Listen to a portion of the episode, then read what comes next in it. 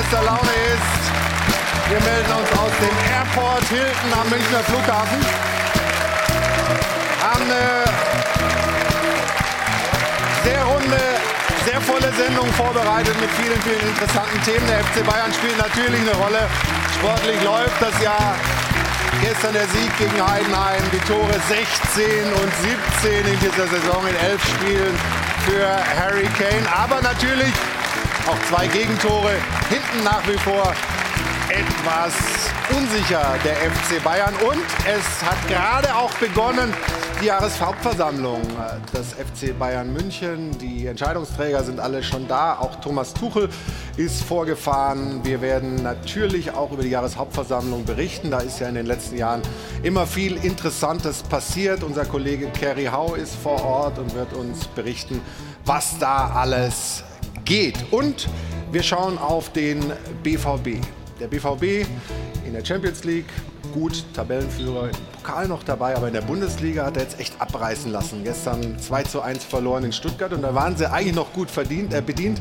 Das hätte wesentlich höher ausgehen können. Der Abstand nach oben in der Tabelle ist schon verdammt groß. Warum gibt es keine Weiterentwicklung beim BVB? Eine der Fragen, die wir klären wollen hier bei uns im Stahlwerk Doppelpass. Und wir schauen auf den ersten FC Köln. Der ist nach wie vor Tabellenletzter. Gestern einen Punkt geholt in Bochum. Reicht das oder ist das doch zu wenig? Ist die Qualität da, um die Klasse zu halten? Das wollen wir besprechen mit dem Mann, der sportlich dort in der Führung ist, dem äh, Geschäftsführer Sport des ersten FC Köln. Wir freuen uns sehr auf seinen Besuch. Hier kommt er durch die Drehtür. Hier ist Christian Keller, meine Damen und Herren.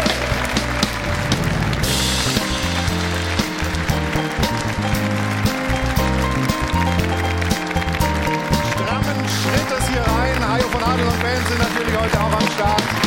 Christian, schönen guten Morgen. Danke für den Besuch. Wie, wie ist die Laune nach dem äh, gestrigen Spiel? Also ich bin schon mal mit besserer Laune aufgestanden als heute Morgen, weil das Beste an dem Spiel gestern war tatsächlich der Punkt. Ansonsten war nicht allzu viel dran gut. War das Bundesliga tauglich?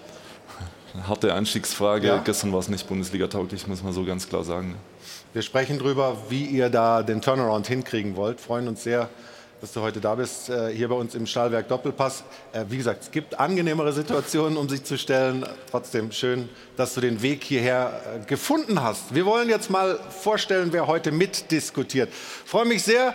Er ist gerade in der letzten Sekunde hier noch pünktlich angekommen auf den lieben Kollegen Gerhard Delling. Schönen guten Morgen. Gerhard war das äh, letzte Mal 2009 hier, also schon 14 Jahre. Und damals hat ihn der Kollege Jörg von Torra so begrüßt. Der Kollege von der ARD schaut nach oben in der Tabelle.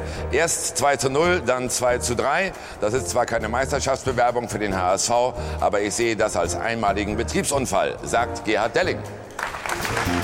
Der gut gealtert ist, würde ich sagen. Also schön, dass du da bist, äh, Gerhard. Ja, ja also, also viel, viel, hast du dich, viel hast du dich nicht verändert. schön, dass du da bist, Gerhard. Ähm, Valentina Maceri ist hier heute bei uns. Kollegin von der Bild bei Blue in der Schweiz für die Champions League zuständig und gestern Vize-Weltmeisterin in der VOG-WM geworden. Also schön, dass du da bist. Und weil wir gerade so zurückschauen, schauen wir auf einen Mann, Carlo Wild, der heute zum 75. Mal hier bei uns ist. Das erste Mal 1996 und auch da schauen wir, ob es Veränderungen gibt. Und Karl-Heinz Carlo Wild vom Kicker Sportmagazin. Herzlich willkommen nochmal. Hinter mir wird gesagt, nein, keine Veränderung. Carlo, schön, dass du da bist.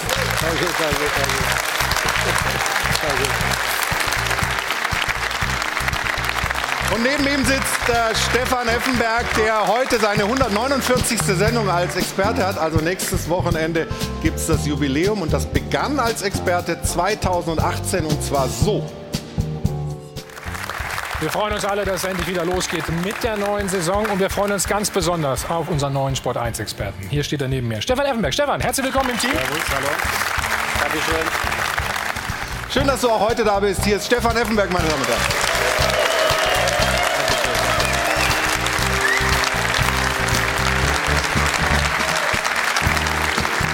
Und damals war sie auch schon am Start, als Stefan vorgestellt wurde. Ich freue mich sehr, dass Ruth Hofmann heute hier bei uns ist und sie bringt die Frage der Woche mit. Schönen guten Morgen, Ruth. Schönen guten Morgen. Ja, das stimmt sogar. FS Einstand habe ich miterlebt, genau, auch nicht verändert, würde ich sagen. So, die Frage der Woche dreht sich um den ersten FC Köln. Das Positive vorweg. Sie haben zum ersten Mal einen Rückstand in einen Punkt umgemünzt, aber viel zu lachen gab es am 11.11. .11. trotzdem nicht. Sie sind mit diesen sechs Punkten nach wie vor Tabellenletzter, haben nur neun Tore auf dem Konto und nach der Länderspielpause kommen die Bayern. Ja, das setzt sich alles schon so langsam in den Köpfen der Spieler fest, sagt der Trainer Steffen Baumgart. Er sitzt noch fest im Sattel, aber sollte er das nach wie vor, kann er die Mannschaft aus der Krise führen. Unsere Frage der Woche lautet, ist Baumgart weiterhin der richtige Trainer für den ersten FC Köln? Sagen Sie, ja klar, Baumgart, der passt perfekt zu Köln und er schafft schafft das eben, den Verein aus der Krise zu führen? Oder sagen Sie, nee, so langsam muss auch Baumgart an den Ergebnissen gemessen werden? Also die Nummer kennen Sie 01379 011 oder auf sport1.de mit abstimmen. Wir freuen uns, wenn Sie mit dabei sind. Dankeschön. Vielen Dank, Ruth. Und bevor wir hier loslegen in unserer Runde, möchte ich den Kollegen Kerry Hau mal ins Spiel bringen. Der steht parat bei der Jahreshauptversammlung der Bayern. Was ist denn Kerry, zu erwarten, deiner Meinung nach? Es gab ja in den vergangenen Jahren immer wieder echte Highlights. Äh, was hast du für ein Gefühl, was da heute los ist? Ja, Jahreshauptversammlungen beim FC Bayern sind immer irgendwo äh, brisant. Das ganz große Streitthema mit Katar ist natürlich vom Tisch. Das hat die Fans in den vergangenen Jahren beschäftigt. Trotzdem, der FCB ist auch eine Partnerschaft mit Ruanda eingegangen. Darüber gibt es sicher immer wieder auch kritische äh, Stimmen. Später werden sich auch die Mitglieder wieder dazu äußern, zu einigen Themen, die eben auch abseits des Platzes passieren. Generell, ja, ja, es war wieder ein turbulentes, war ein versachenreiches Jahr beim FC Bayern mit vielen äh, Veränderungen auf dem Platz, neben dem Platz, äh, Trainerwechsel, Führungsbeben. Also wie immer äh, wird es auch spannend. Ein paar Spieler sind auch hier gewesen, sind gerade angekommen. Jamal Musiala, Matthias Delicht und Rafael Guerrero. Und der Trainer Thomas Tuchel auch gerade in die Halle gegangen. Deswegen schauen wir mal, was wird. Wir freuen uns drauf, sind gespannt. Äh, Kerry, du wirst uns äh, im Laufe dieser Sendung immer mal wieder mit Neuigkeiten von der Jahreshauptversammlung informieren. Danke dir für den Moment und bis gleich.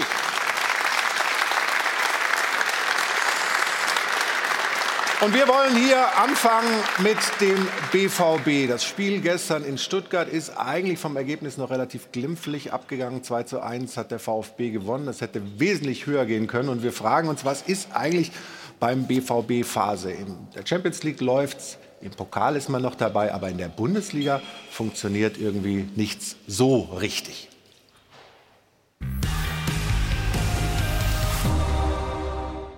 Es war schier zum Verzweifeln. Das ist auch nicht mein Job, zu verzweifeln, sondern mein Job ist es, äh, vorwegzugehen und die Verantwortung dafür zu übernehmen. Alleingelassen von einer Mannschaft, die hohen Ansprüchen genügen will. Man muss da schon ganz deutlich analysieren, warum wir dort einfach nicht mithalten können.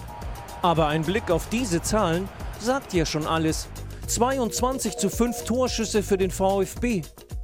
Und wären die Stuttgarter nicht so fahrlässig mit ihren Chancen umgegangen, die Dortmunder hätten viel höher verloren als 1 zu 2. Das war in, in ganz vielen Bereichen einfach viel zu schwach.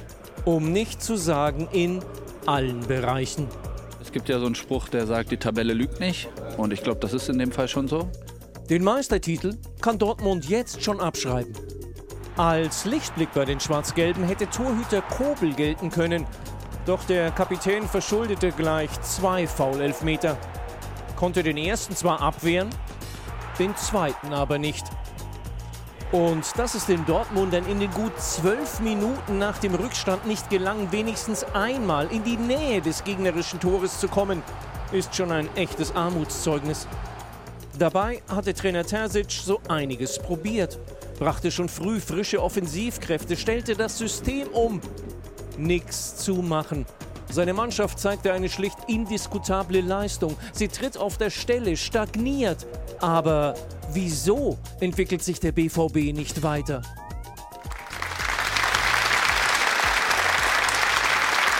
Stefan, wieso entwickelt sich der BVB nicht weiter?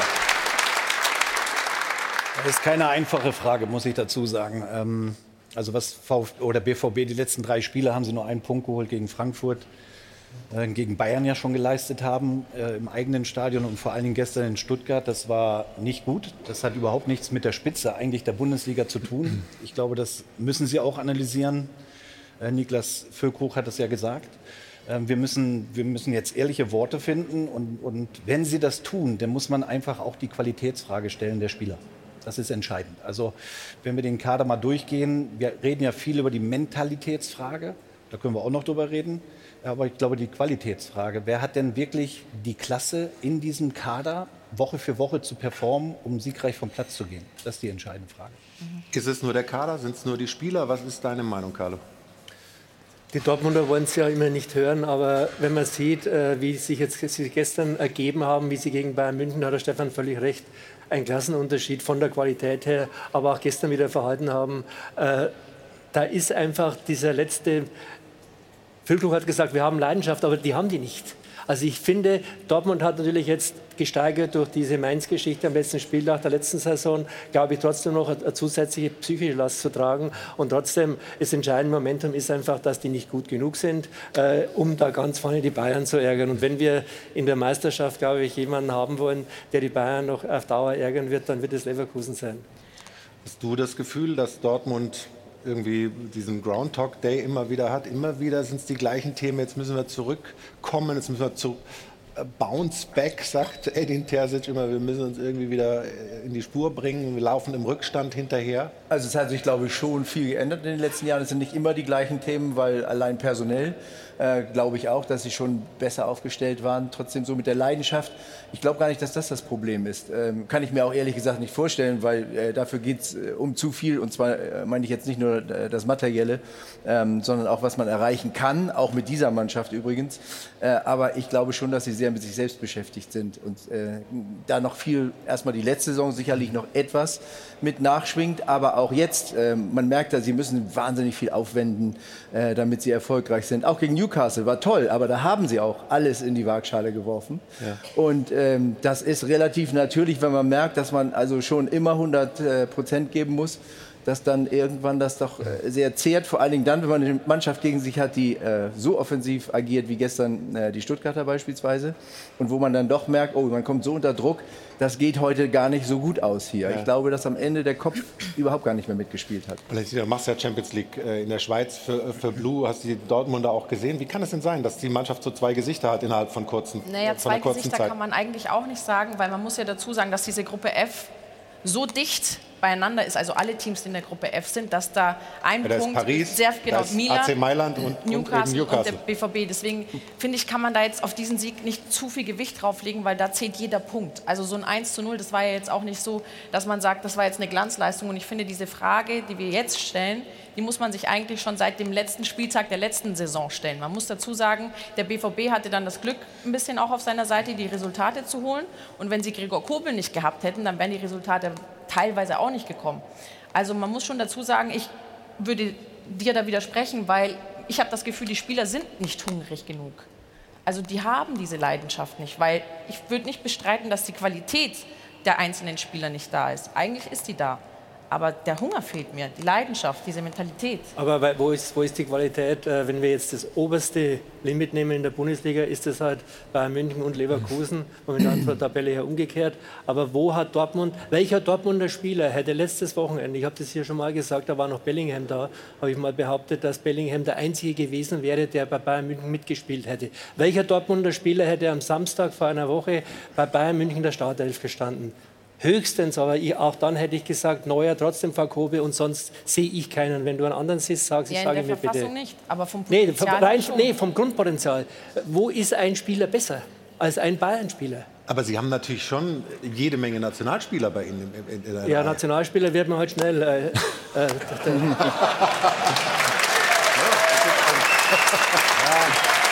Ja, da hast du recht. Ja, hat er schon recht. Da hat er schon recht. Also mit der Leidenschaft, also die solltest du schon an den Tag legen, wenn du gegen Bayern München spielst im eigenen Stadion. Den solltest du auch an den Tag legen, wenn du gegen Stuttgart spielst. Und ich glaube, Stuttgart hat gestern eindrucksvoll bewiesen, warum sie da oben stehen und warum sie da oben auch bleiben werden. Und Dortmund, und Dortmund finde ich, hat eindrucksvoll bewiesen, warum sie da ganz oben gar nicht hingehören. Und dazu zählt die Leidenschaft. Und wenn wir die Qualität mal hinterfragen der einzelnen Spieler und du gehst durch, wo ist denn eine Weiterentwicklung bei Schlotterbeck, bei Süle, bei Adeyemi? Ich sag ja, das Potenzial wäre eigentlich da, aber da passiert Ja, nichts. aber ich sehe die Weiterentwicklung nicht bei diesen Genau. Jungs. Und das ist eben, und dann kommen wir wieder zur Mentalitätsfrage. Das hat was mit Einstellung zu tun, mit der eigenen Einstellung, diesen Kampf, dieses Spiel anzunehmen. Und wenn du so schlecht spielst wie gestern gegen den VfB, VfB war überragend, keine Frage. Aber mit den Ansprüchen von Dortmund musst du anders auftreten, wie gegen Bayern München oder auch in Stuttgart. Christian, ist das eine Qualitätsfrage? Oh, also zunächst mal hätte ich wir die. Herausforderung, die Dortmund gerade hatte. Aber also ich, ich, ich tue mich da immer so ein bisschen schwer, aus der Ferne Mentalität, Leidenschaft, Wille, was auch immer in Frage zu Ich stellen. habe nach der Qualität gefragt. Ich, ich, ich würde vielleicht eher mal irgendwie einen taktischen Blick drauf werfen. Ich, also wenn ich mir das anmaßen darf, wo Dortmund sich sicherlich verbessern muss, ist in der Spielphase gegen den Ball und auch im Umschalten nach Ballverlust. Und wenn man jetzt da rein interpretieren will, dass das was mit Mentalität zu tun hat, dann kann man das gerne machen. Soweit würde ich jetzt aber nicht gehen. Also ich glaube, dass sie da wirklich sehr, sehr viel tun müssen, um sich zu verbessern, weil die Spielerqualität, die ist grundsätzlich schon hoch. Also die würde ich Dortmund nicht absprechen. Jetzt ist Christian Keller natürlich ein Mann, der aus der Wirtschaft kommt, aber die A-Lizenz auch hat als äh, Fußballtrainer, also durchaus auch Sachverstand. Aber wenn man das jetzt mal hört, Probleme taktischer Art, auch gegen den Ball, dann müssen wir vielleicht auch mal über, die, über den Trainer Das sprechen. sind wir, genau, das ist das nächste Thema. Also Terzic kommt ja, man hat ja die Szene noch im Kopf, die wir wahrscheinlich nie vergessen werden, nach dem 2 zu 2 gegen Dortmund und der verlorenen Meisterschaft. Man darf als Trainer, finde ich, schon einmal Gefühle zeigen, das muss man auch dürfen, gerade in so einer Extremsituation. Aber ich finde, man darf nicht jedes zweite Spiel hinterher weinen und sagen, äh, Selbstmitleid bzw. Selbstkritik. Und gestern hat er gesagt, wir müssen es auf den Platz bringen und nicht vor Mikrofonen. Aber da ist eine Ausstrahlung, finde ich, die eine Mannschaft mit Sicherheit nicht mitreißt. Und da sind wir auch noch bei einer Personalie, ein Mentalitätsspieler. Äh, vom Herrn war früher Matthias Sammer. Der sitzt oben als Berater auf der Tribüne. Ich frage mich wirklich, hat auch ein Matthias Sammer keinen Einfluss, dass da irgendwie ein anderes inneres Selbstbewusstsein entsteht? Und Terzic, muss ich ganz, hat er völlig recht auch mit der Taktik. Äh, Aber er hat natürlich auch nur die Spieler, äh, äh, die manche Taktik halt nicht so hinkriegen. Aber der Trainer, glaube ich, wird in Dortmund jetzt alsbald ein Thema sein müssen, ob er das hinkriegt. Weil du das gesagt hast, diese Art und Weise der Äußerung, diese emotionale, auch gestern hörte sich das doch sehr emotional an bei Edin Terzic. Es ist einfach gerade so brutal enttäuschend, ähm, dass wir es wieder nicht geschafft haben, einfach äh, das, das, was wir vor einigen Tagen so gut gemacht haben, heute hier in Stuttgart fortzuführen. Und die Erklärung fällt mir jetzt wirklich gerade schwer, ähm, aber es, es ist halt einfach so, dass wir ganz genau wissen, was auch in uns steckt und wozu wir in der Lage sind. Gerd, wie nimmst du ihn wahr? Ja, also ich meine, das ist, also man kann immer äh, darüber meckern, wenn man sagt, es muss ein bisschen mehr Erfahrung da rein. Und ähm, äh, ich glaube, dass es unfassbar schwer ist, in so einem Club zu dem Zeitpunkt äh, dann auch noch äh, quasi in dem Sinne dann doch mit der Last, dass man eigentlich so dazugehört, so mit zum Inventar quasi, ähm, so einen Club in die Weltspitze zu führen. Äh, wenn das nicht schon angelegt ist. Und ähm, ich wünsche diesen Trainern, auch Edin Terzic, eigentlich immer, ähm, dass sie erstmal diese Erfahrung machen können. Der ist jetzt gerade, und zwar nicht das erste Mal, ist er ja schon mal in so einer Talsohle. Die erste hätte eigentlich schon eine sehr gute Lehre sein können. Ähm, und es wird wirklich, man darf gespannt sein, wie das jetzt weitergeht. Das, es könnte seine äh, Meisterschule werden, aber könnte auch zum echten Problem werden, weil die Aufgabe ist wirklich groß. Und ich finde, das wollte ich damit auch sagen. Man merkt dieser Mannschaft an, äh, nicht nur gestern, sondern auch in manchem Spiel zuvor, äh, dass diese Abläufe vielleicht im Training alle trainiert worden sind. Aber das funktioniert nicht zusammen und sie haben gar nicht für meine Begriffe diese Ausstrahlung, dass man denkt, die, sind, die gehen schon mal so arrogant auf den Platz. Also das haben wir, ich meine jetzt nicht Arroganz vom, im Sinne von, ich streng mich nicht Ja, an, aber positiv, das, das gewinnen wir heute mal ganz sicher, weil wir sind besser und wir haben das alles super trainiert und wir haben tolle Sachen hier gemacht. Äh, Im Augenblick fehlt auch der Glaube, das erschwert die Sache für Terzic nochmal. Äh, Und er wird jetzt auch schon ein bisschen als Psychologe gefragt sein, aber vor allen Dingen auch, ich glaube, jeder Fernsehauftritt, jeder öffentliche Auftritt ist jetzt wichtig. Ich würde das trainieren an seiner Stelle. Ich finde ja, er wirkte unsicher mhm. jetzt gerade in der Situation. Und gerade wenn es bei einer Mannschaft nicht läuft und der Trainer strahlt eine Unsicherheit aus, das überträgt sich ja dann auch auf die Mannschaft.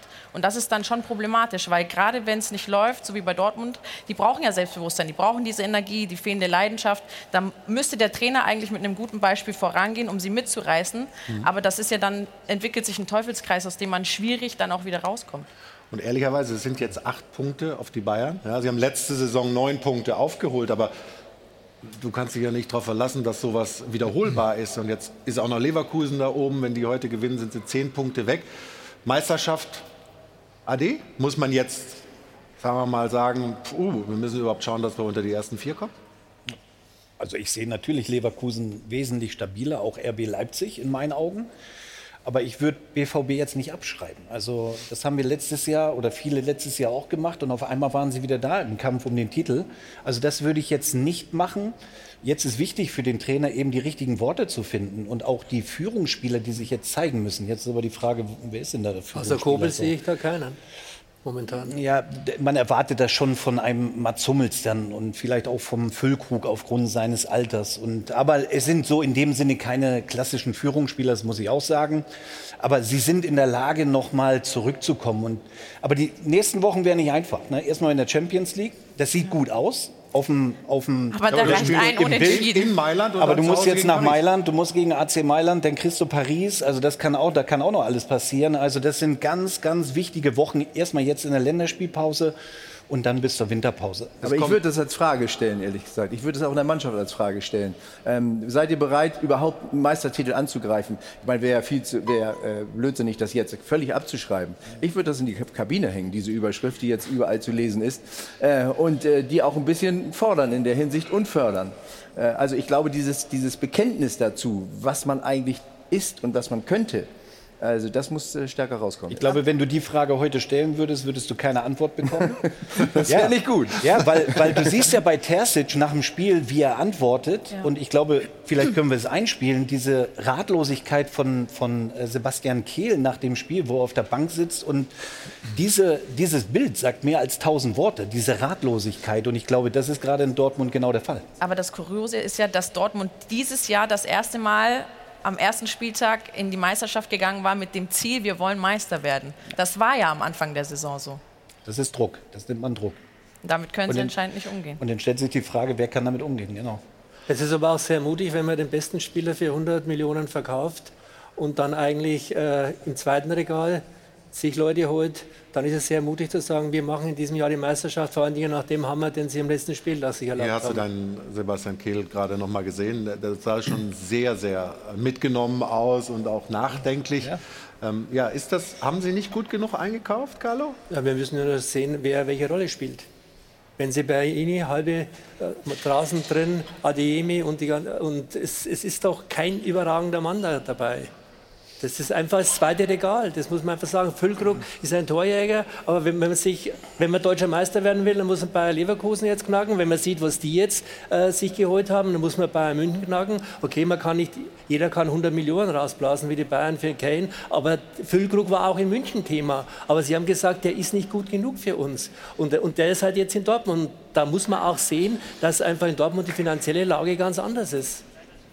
Also wir werden gleich weitersprechen über den BVB, gucken uns auch, äh, ja bitte gerne, gucken uns auch ein paar Szenen an, die das, äh, glaube ich, auch ganz gut verdeutlichen, auch die Formschwäche von Einzelnen in der Mannschaft. Und natürlich, wenn wir auch immer mal wieder zur Jahreshauptversammlung schalten, ob es wieder solche Highlights gibt äh, wie damals, äh, als Uli Hoeneß mal losgeledert hat, wissen wir nicht.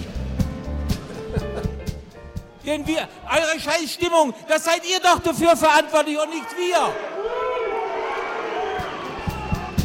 Mal gucken, was heute da so passiert bei der Jahreshauptversammlung des FC Bayern.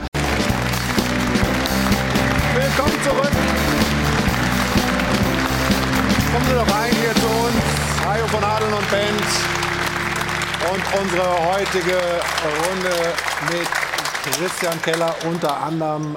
Und wir wollen schnell mal rübergeben in die Jahreshauptversammlung. Da hat sich gerade der Bayern-Präsident Herbert Heiner ans Mikrofon gestellt. Das ist die erste Aussage. Nicht jede Niederlage muss auch gleich zur Krise erklärt werden. Und das trifft im Übrigen auch auf ein Pokal aus in Saarbrücken zu, so schmerzlich es war. Ups. Und lieber Thomas, es ist absolut verständlich, seinem Ärger auch mal Luft zu lassen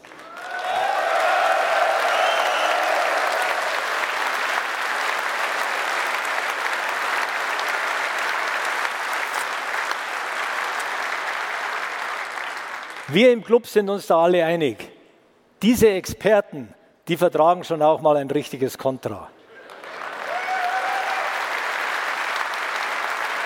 Soweit also Herbert Heiner, ja, diese Expertenthematik, Gerd. Ähm, Thomas Tuchel hat am vergangenen Wochenende hat, das, hat sich überall da Luft gemacht. Jetzt äh, kriegt er Rückendeckung vom Präsidenten. Richtig? Oder wie bewertest du das? Also Rückendeckung ist sowieso immer wichtig, ja. davon mal ganz abgesehen. Ähm, inwieweit das jetzt äh, geplant war von Thomas Tuchel, kann ich nicht beurteilen. Wenn, dann ähm, ist es ein probates Mittel. Das gehört ja heute so ein bisschen auch dazu. Wenn nicht, also wenn es wirklich Dünnhäutigkeit äh, an den Tag äh, damit gelegt worden ist, dann würde ich sagen, ist es schwierig. Ähm, weil ich meine, auf der Position und dann nach so einem Ergebnis, ehrlich gesagt, da muss äh, auch äh, der Gegenwind kommen und Titan. Äh, das, das geht nicht anders. Und das muss man aushalten und auch da wieder in positive Energie umsetzen. Deswegen, ich glaube immer noch, dass das doch mehr oder weniger bewusst gemacht hat. Wie siehst du das denn? Ähm, ist das wirklich Rückendeckung oder sind Sie eigentlich unter der Decke nicht glücklich gewesen über das, was Tuchel da gemacht hat? Also ich glaube, als er an der fünften Station war, am Schluss bei der Pressekonferenz und das nochmal aufgewärmt hat, da war es eine Aktion zu viel. Man kann das machen. Ich finde, Goretzka hat es wunderbar in einem kurzen Tweet erklärt. Äh, das gehört mittlerweile zum Theater, äh, dass man das macht. Und das ist nie, keine, also der meine zwei Experten, dass die mhm. sich da auch entsprechend äußern. Und so völlig falsch haben sie auch nicht gelegen. Äh, und deswegen gehört es zum Business für einen Trainer es ist Dünnhäutigkeit, glaube ich. Ja. Und der Plan war trotzdem, jetzt, wenn das läuft, dagegen zu ballern. Die Bayern-Bosse äh, und, und, und Tuchel und auch die Mannschaft, glaube ich, das ist immer noch eine Findungsphase. Mhm. Und es ist ja, Stefan, du kannst das mit Sicherheit bestätigen, äh, immer so gewesen, wenn beim FC Bayern jemand angegriffen wurde, dann wurde er extrem geschützt und damit wird ja auch ein Vertrauensbeweis in die Person Tuchel gelegt und Tuchel seinerseits wird dann wieder kapieren, hoppla, die wollen mir ja nichts, sondern im Gegenteil, die wollen mir ja helfen. Und äh, das, glaube ich, ist momentan die ganze politische und atmosphärische Grundsituation. Wenn wir sicherlich noch mal vertiefen, auch heute in dieser Sendung, aber wir wollen zum BVB zurückkehren. Ruth hat äh, ein paar interessante Infos. Ja, Flo, also Rückendeckung für einen Trainer natürlich auch da interessante Geschichte, weil Edin Terzic, dem BVB-Trainer, eben im Moment viel Gegenwind äh, ins Gesicht bläst. Vor allem jetzt mittlerweile auch von vielen Fans. Ihr habt ja diverse Aspekte schon genannt. Im Netz wird eben viel über Edin Terzic diskutiert, aber das ist eine recht emotionale, weil zum Beispiel Bianca sagt, ich bin für eine kritische Diskussion über Terzic nicht bereit, denn er hat in Dortmund eine Stimmung geschaffen, die ich nach Kloppo nicht mehr für möglich gehalten hätte. Also ihren äh, Support hat er. Aber Manu sagt zum Beispiel, ja, er ist ein cooler Typ, er ist Dortmunder mit Leib und Seele, aber wir entwickeln uns jedes Bundesligaspiel ein Stück weit zurück und deshalb fordert er, dass das Kapitel Terzic so schnell wie möglich beendet werden muss. Und auch Florian sagt, also der BVB entwickelt sich einfach nicht weiter, weil die Chefetage es nicht will und Terzic es nicht kann. Und wir haben mal auch in der Sport 1 Redaktion versucht, diesen BVB-Tag aus Sicht von Gregor Kobel mal in einer Bildergeschichte darzustellen. Er ist ja normalerweise der starke Rückhalt, aber das sah dann so aus. Wenn du einen Elfmeter Elfmeter verursachst, dadurch aber zum ersten Torhüter seit zehn Jahren wirst, der für deinen Verein einen Elfmeter hält, also nach Roman Weidenfeller, dann aber noch einen verursachst und er dein Gegenüber ist, nämlich der Top-Torschütze von Stuttgart, dann weißt du, wie Gregor Kobel sich fühlt. Können wir uns ungefähr vorstellen und schauen uns das nochmal an, Stefan, in Ruhe. Diesen ersten Elfmeter für den VfB Stuttgart. Nee, das ist ja der erste. Ja, ja. genau. Habe ich genau. ja gesagt. Ja, also ein perfekter Pass erstmal von Waldemar Anton. Genau in die Schnittstelle rein. Ja, ist unglücklich, aber er weiß natürlich sofort, er, der Kontakt ist da. Die Entscheidung war richtig, logischerweise vom Schiedsrichter. Er hat dafür Geld bekommen, hat ihn gehalten. So. Ja, gucken wir auch. Äh, Fürich führt aus und äh, Kobel hält das Ding. Sehen wir uns auch noch mal kurz an. Und Christian Keller hat was gesagt gerade? Ich habe gesagt, der Ball war überragend in die Schnittstelle. Ja, genau. Dass er überhaupt da durchkommt. Ne? Das, das ist ja eigentlich, äh, das darf ja eigentlich nicht passieren. Den musst du erst mal spielen als sensationeller Pass. ne? Ja. Also das ist schon eine ganz, ganz hohe Kunst gewesen, dieser Ball da rein. Ne? Aber Äh, ich verstehe nicht, warum er mit den Füßen vorausgeht als Torhüter. Warum ist er nicht mit den Händen vorausgegangen? Weil er, er geht raus und in dem Moment sieht er, es wird zu diesem Kontakt kommen, ich komme nicht mehr weg und dann war alles zu spät. Also, Neunter als Torwart, Spieltag wenn du hat einmal in, verschossen, zehnter Spieltag Silas verschossen, jetzt am elften Spieltag Führig verschossen. Aber ich habe Ähm, gerade geredet. Aber ist ja, egal. Entschuldigung, ich muss Ja, ja, muss ja das machen, was man mir in der, Re Ja, in gut. der Regie Okay, sagt. Müssen wir bei dem tollen Ball auch über die zwei Innenverteidiger des BVB sprechen? Ja, Das du meine darfst. ich. Das meine ich. Haben wir schon. Das meine ich. Sensationeller Pass. Ja. Aber das will man natürlich nicht, dass das auf die enge Schnittstelle geht. Also. Ja. Wenn, keiner, wenn, wenn, Das wenn keiner mehr den nimmt und keiner auf den aufpasst und, und in die Zweikämpfe kommt, dann wird es schwer. Ja, einer von den Innenverteidigern äh, ist ja dann raus. Ähm, Mats Hummels mit Rückenproblemen, das ist unsere Information. Er sagt, das wird wahrscheinlich vier, fünf Tage äh, schmerzen. Die Frage ist Nationalmannschaft, wie siehst du das? Ähm, oh, jetzt springen wir direkt auf die Nationalmannschaft. ja, das ist das nächste Spiel theoretisch für Mats Ja, Hummels. es ist schade für ihn, weil er ist ja schon mit einer Verletzung ausgewechselt worden beim ersten Treffen. Bei dieser Amerika-Reise ist er ja auch raus. Aber ich hoffe und denke mal, Rücken kriegen die Ärzte eigentlich immer relativ schnell hin. Ich glaube schon, dass er dabei ist und auch spielen kann. Dann gucken wir auf die nächste Chance des VfB Stuttgart und wir sehen halt da überall defensive Schwierigkeiten beim BVB. Das Guck mal, die waren eigentlich, stehen da fünf Spieler vom BVB auf einem Haufen, aber keiner bewegt sich richtig zum Ball oder aggressiv zum Ball oder auf denjenigen, der dann abschließt. Das war in dem Fall Leveling, muss er natürlich auch machen, theoretisch. Aber warum ist der BVB hinten drin so unsicher? Sind das diese vorhin angesprochenen Spieler, denen du äh, momentan. Also so in sicher in, in dem? Spiel gestern, muss ich sagen, weil die Stuttgarter das wirklich überragend gemacht haben. Also hohe Intensität, äh, viel mit wenig Kontakten gespielt, äh, durchs Zentrum so wie eben, aber dann auch über Außen. Dann haben sie auch das Tempo mit Führig. Ähm, Ja, vor allem die Passgeschwindigkeit, das war schon. echt ja, das hat Stuttgart gestern. wirklich herausragend gemacht. Aber du hast halt beim BVB gesehen, sie waren im Kopf nicht in dem Spiel. Ja, diese Bereitschaft auch an den Tag zu legen, nach drei englischen Wochen, zu sagen, wir nehmen die Zweikämpfe an, wir führen die Zweikämpfe, das war ja immer so ein passives Abwehrverhalten. Und wenn du so dich verhältst im, in, in der letzten Reihe, ja, dann kommt das natürlich zu 22 Torschüssen. Also wenn mir einer gesagt hat, hätte vor dem Spiel Stuttgart schießt 22 Mal auf das Tor vom BVB, hätte ich gesagt, nein, das kann nicht sein. Aber es war so und das spricht nicht für die Qualität und äh, Dennoch BVB. gehen sie in Führung. Ja. Dennoch gehen sie in Führung aus dem Nichts. Auch dieses Tor wollen wir uns natürlich anschauen. Auch ein schönes Tor. Ja, gu- gut gespielt, aber ich finde, Stefan, und das hast du vorhin in der Vorbesprechung auch gesagt, die Reaktion von Füllkrug erstaunlich. Ja, erstaunlich, weil überhaupt kein Jubel. Ja, Ja, du führst, du machst das 1-0. Also das sieht eher so aus, als wäre das der Anschlusstreffer zum 1-4 oder 1-3. Er jubelt nicht, weil er insgesamt mit dem ganzen Spiel nicht zufrieden war. Ohne Emotionen und genau so haben sie auch gespielt, mehr oder weniger. Aber auch wenn er mit dem Spiel nicht zufrieden war am Ende, wenn du gegen ein Spitzenteam, was ja der VfB Stuttgart aktuell Ja. in der Bundesliga ist, den Führungstreffer schießt, auch wenn du mit dem Spiel nicht zufrieden bist als Stürmer, würdest du dich ja freuen im Normalfall. Absolut. Und Ist sie dann das, was mitnehmen du und vorhin pushen. äh, so ein bisschen in Frage gestellt hast, Gerd, ob, ob da genug Feuer gerade drin ist, zu, genug Glaube an die eigene Stärke oder ist das schon dieses... Ich glaube ich glaub schon, dass das damit reinspielt, aber die anderen hätten sich auch freuen können. Also äh, im Übrigen, äh, man sieht auch nicht, dass da jetzt irgendwie so ein ganzer Strahl von Spielern auf ihn äh, zuspringt und ihn herzt und man äh, auch nach außen hin zeigt, oh, wir sind da, wir haben das geschafft. Also ich glaube, dass sehr viel im Augenblick äh, bei, äh, bei Borussia Dortmund im Kopf stattfindet. Aber machen wir uns nichts vor, das eine hat immer mit dem anderen zu tun. Ähm, auch äh, beispielsweise gestern, das hat die Geschwindigkeit von Stuttgart war toll. Auf der einen Seite, auf der anderen Sie, sie haben es nie so richtig geschafft, richtig in die Zweikämpfe zu kommen. Ich, das, das ist so selten gewesen, dass man die mal richtig stellen konnte. Sind wir nachher glaub, bei Köln, glaube ich, dann auch gleich. Aber äh, in diesem Fall gibt es andere Gründe. Ähm, aber da so richtig äh, am Mann zu sein und dem Gegner auch ein bisschen Angst zu machen und auch äh, so, so ein bisschen zu hindern überhaupt in diesem Aufbauspiel, das hat gestern leider gar nicht stattgefunden. Und wenn wir aufs 1 zu 1 schauen von Undaf, dann ähm, sehen wir meines Erachtens ein Defensivverhalten von Benzebaini, was, was, was auch so nicht geht. Aber wir äh, gucken mal. Guck mal, alles weg. Ja, alles kommt der lange Ball. extrem passiv. komplett passiv, maximal passiv. Hier auch. Genau, Der genau. kann den Ball seelenruhig annehmen, kann ihn in die Schnittstelle spielen und keiner geht aggressiv drauf.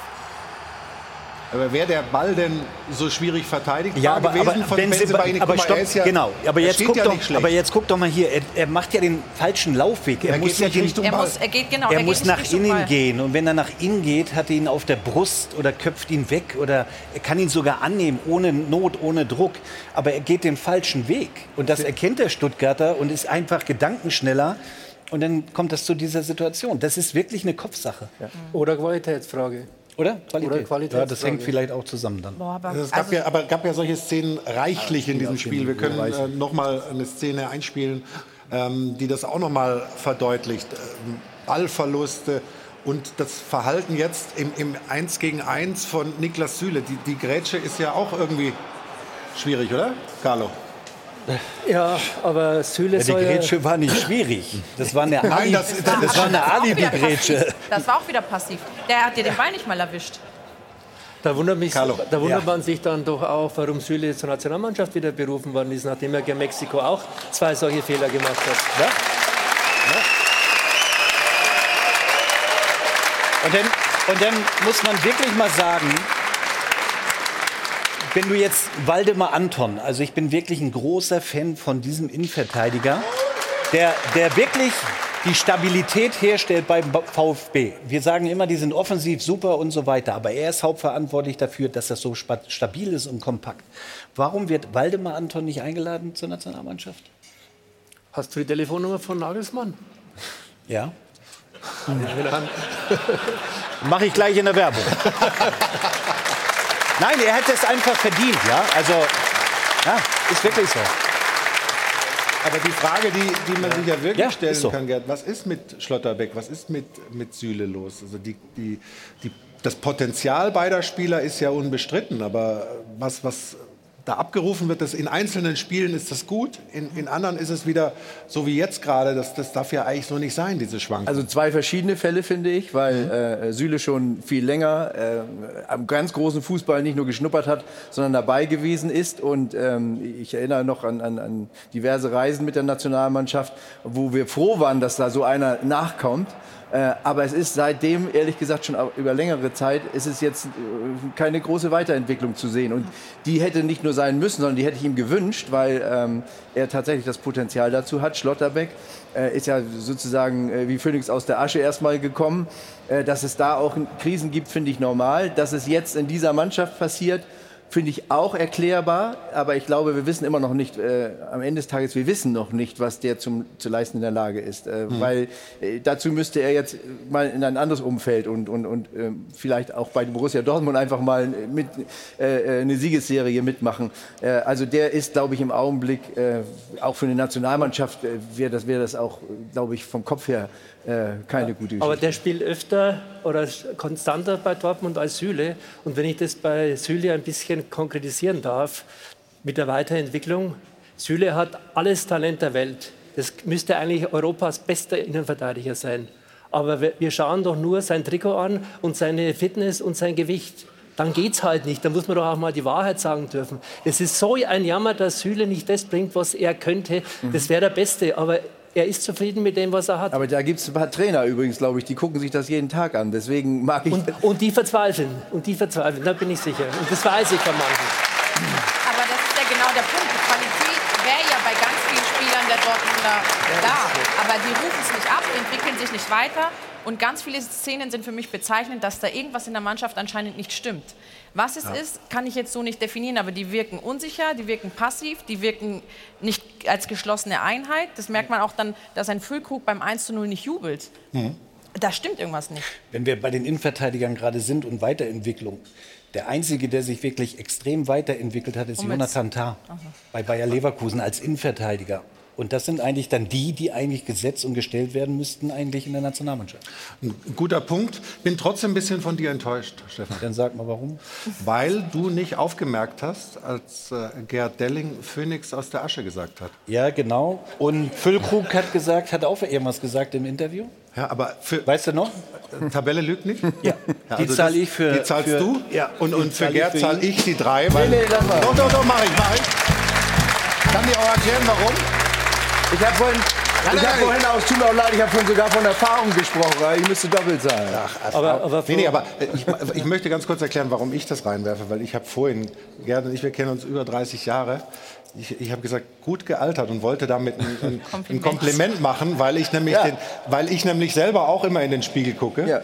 Und das war, ist mir missglückt und es tut mir sehr Nein, leid. wieso? Du, Also, man kann ja, man lernt immer dazu, auch über Komplimente Was? machen. Ich wollte sagen, er hat sich verändert. überhaupt Genau. nicht verändert und ich freue mich, dass du heute hier bist und äh, Asche Ja, auf mein Haupt. Ja? Aber ich hab's gar nicht so verstanden. Okay, okay, okay, okay. Dann bin ich froh.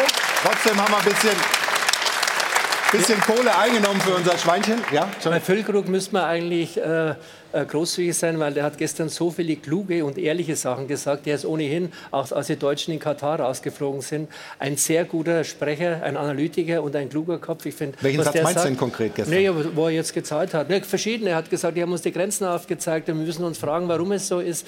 Äh, Im Grunde hat er auch gesagt, wir müssen die Qualitätsfrage stellen. Und ich finde, Füllkrug ist, wenn wir gerade über Führungsspieler, die da nicht so äh, vielfach da sind, sprechen, da hat Stefan recht gehabt. Füllkrug ist schon einer, der ganz kurz da ist und die Sachen hervorragend auf den Punkt bringt. Das stimmt, ähm, aber es geht ja nicht nur darum, so in den Interviews kluge Sachen zu sagen, sondern er ist ja auch Teil der Mannschaft und, und äh, muss wahrscheinlich, und so selbstkritisch ist er ja auch, äh, selber auch konstatieren, dass Ja, aber das das ist, eben, das ist eben wichtig. Wie kommt das an bei der Mannschaft zum Beispiel? Und ich sehe im Augenblick auch da in der Hackordnung, ich sehe nicht, dass, es, dass die irgendwie einigermaßen geklärt ist. Wäre eigentlich eine große Chance für äh, manchen Spieler dort, aber ich, ich sehe das im Augenblick, das, das, das kommt gar nicht rüber, dass man irgendwie einen Führungsspieler identifiziert, der da auch nach vorne mit weiter spielt und äh, dieses ganze Spiel mitentwickeln kann oder der auch mal sagen kann, dass was geändert werden muss oder dass man vielleicht auch mal dann vielleicht doch mal irgendwo ein bisschen reinbeißen muss. Ist diese Führungsspieler-Thematik bei Dortmund ähm, angemessen?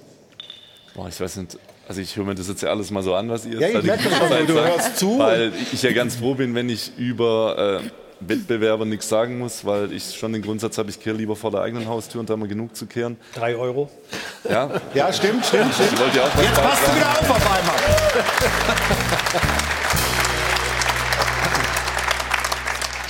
Aber wenn es doch stimmt.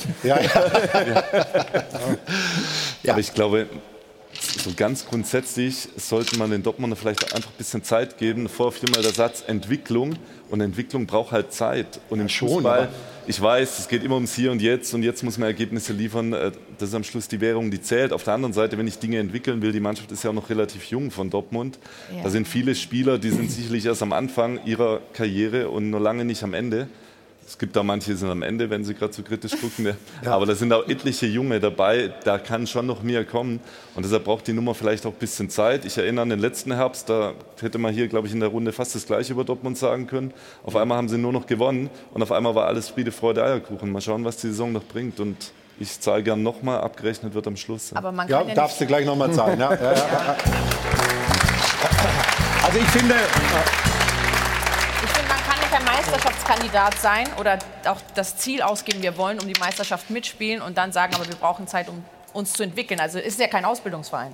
Ja, und, und äh, ein ganz wichtiger Punkt finde ich, die Dortmunder haben ja jetzt nach dem Bayern-Spiel auch gesagt, äh, dass sie das letzte Spiel gegen Bayern München verloren haben und dann einen super Lauf hatten, aber sie haben das Spiel gegen Mainz nicht gewonnen. Und das ist doch das Entscheidende, finde ich, dass sie gegen Mainz die super Chance haben, die Meisterschaft zu bekommen und dann gewinnen sie dieses Spiel nicht.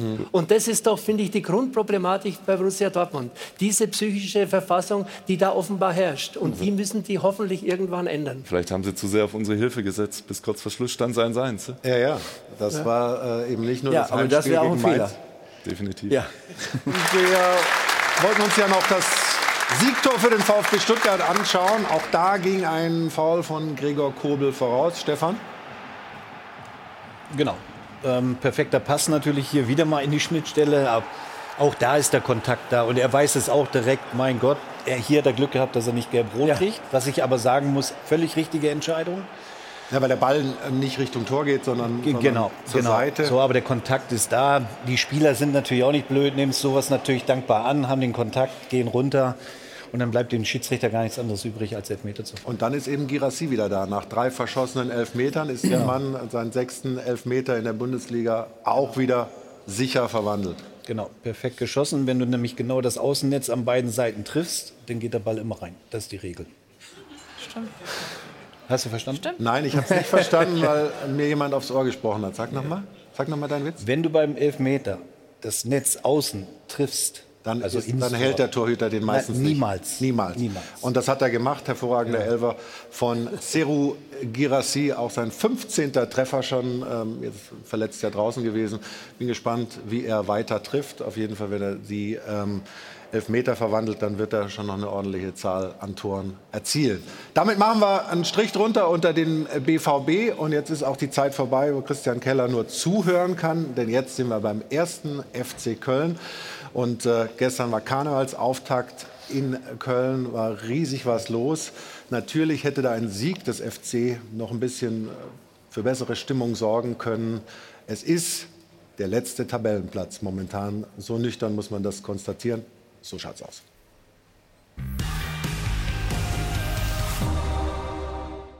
Da hat der FC ja richtig Schwein gehabt. Als der Club im Frühjahr 75 Jahre alt wurde, war erstens Karneval und zweitens hatten sie auch noch Erfolg. Jetzt ist allerdings schon wieder Karneval und der FC ist letzter. Zur Strafe gibt's dafür schlechtes Kölsch. Der Baumgart hat die Faxen dicke. Ihn nervt das grausame Gekicke. Die Stürmer treffen schon wieder nicht drin. So macht es einfach keinen Sinn. So schaut's aus. Mit Pech allein lässt sich die Kölner Krise natürlich nicht erklären. Es liegt auch am Rasen, sagt Trainer Steffen Baumgart.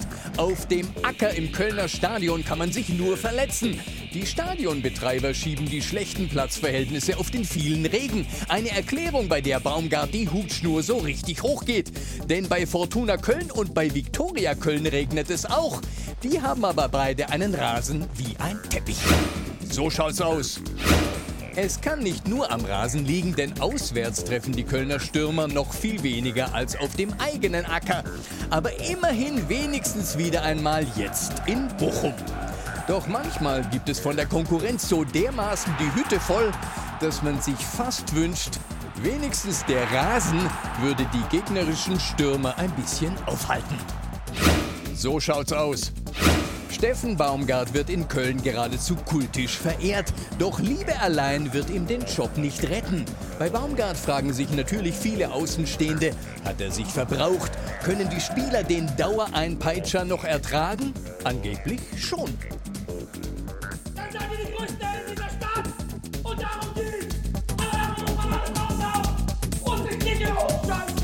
Vielleicht ist ja beim FC nur Baumgart Bundesliga tauglich und der aktuelle Kader nach den schmerzlichen Abgängen von Modest und Özcan letztes Jahr und Hector und Skiri dieses Jahr vielleicht nicht mehr. So schaut's aus. Eine Krise ausgerechnet im Jubiläumsjahr. Der Verein ist 75, Overath ist 80, das Stadion 100, aber nur der FC spielt manchmal wie ein Rentner. Der Auftritt in Bochum hat jedenfalls gezeigt, die neue Karnevalssaison hat zwar einen Punkt, aber in der Tabelle noch keine sichtbare Verbesserung gebracht. Schön saufen kann man die Stadt nicht mehr, aber man könnte die Tabelle umdrehen. So schaut's aus.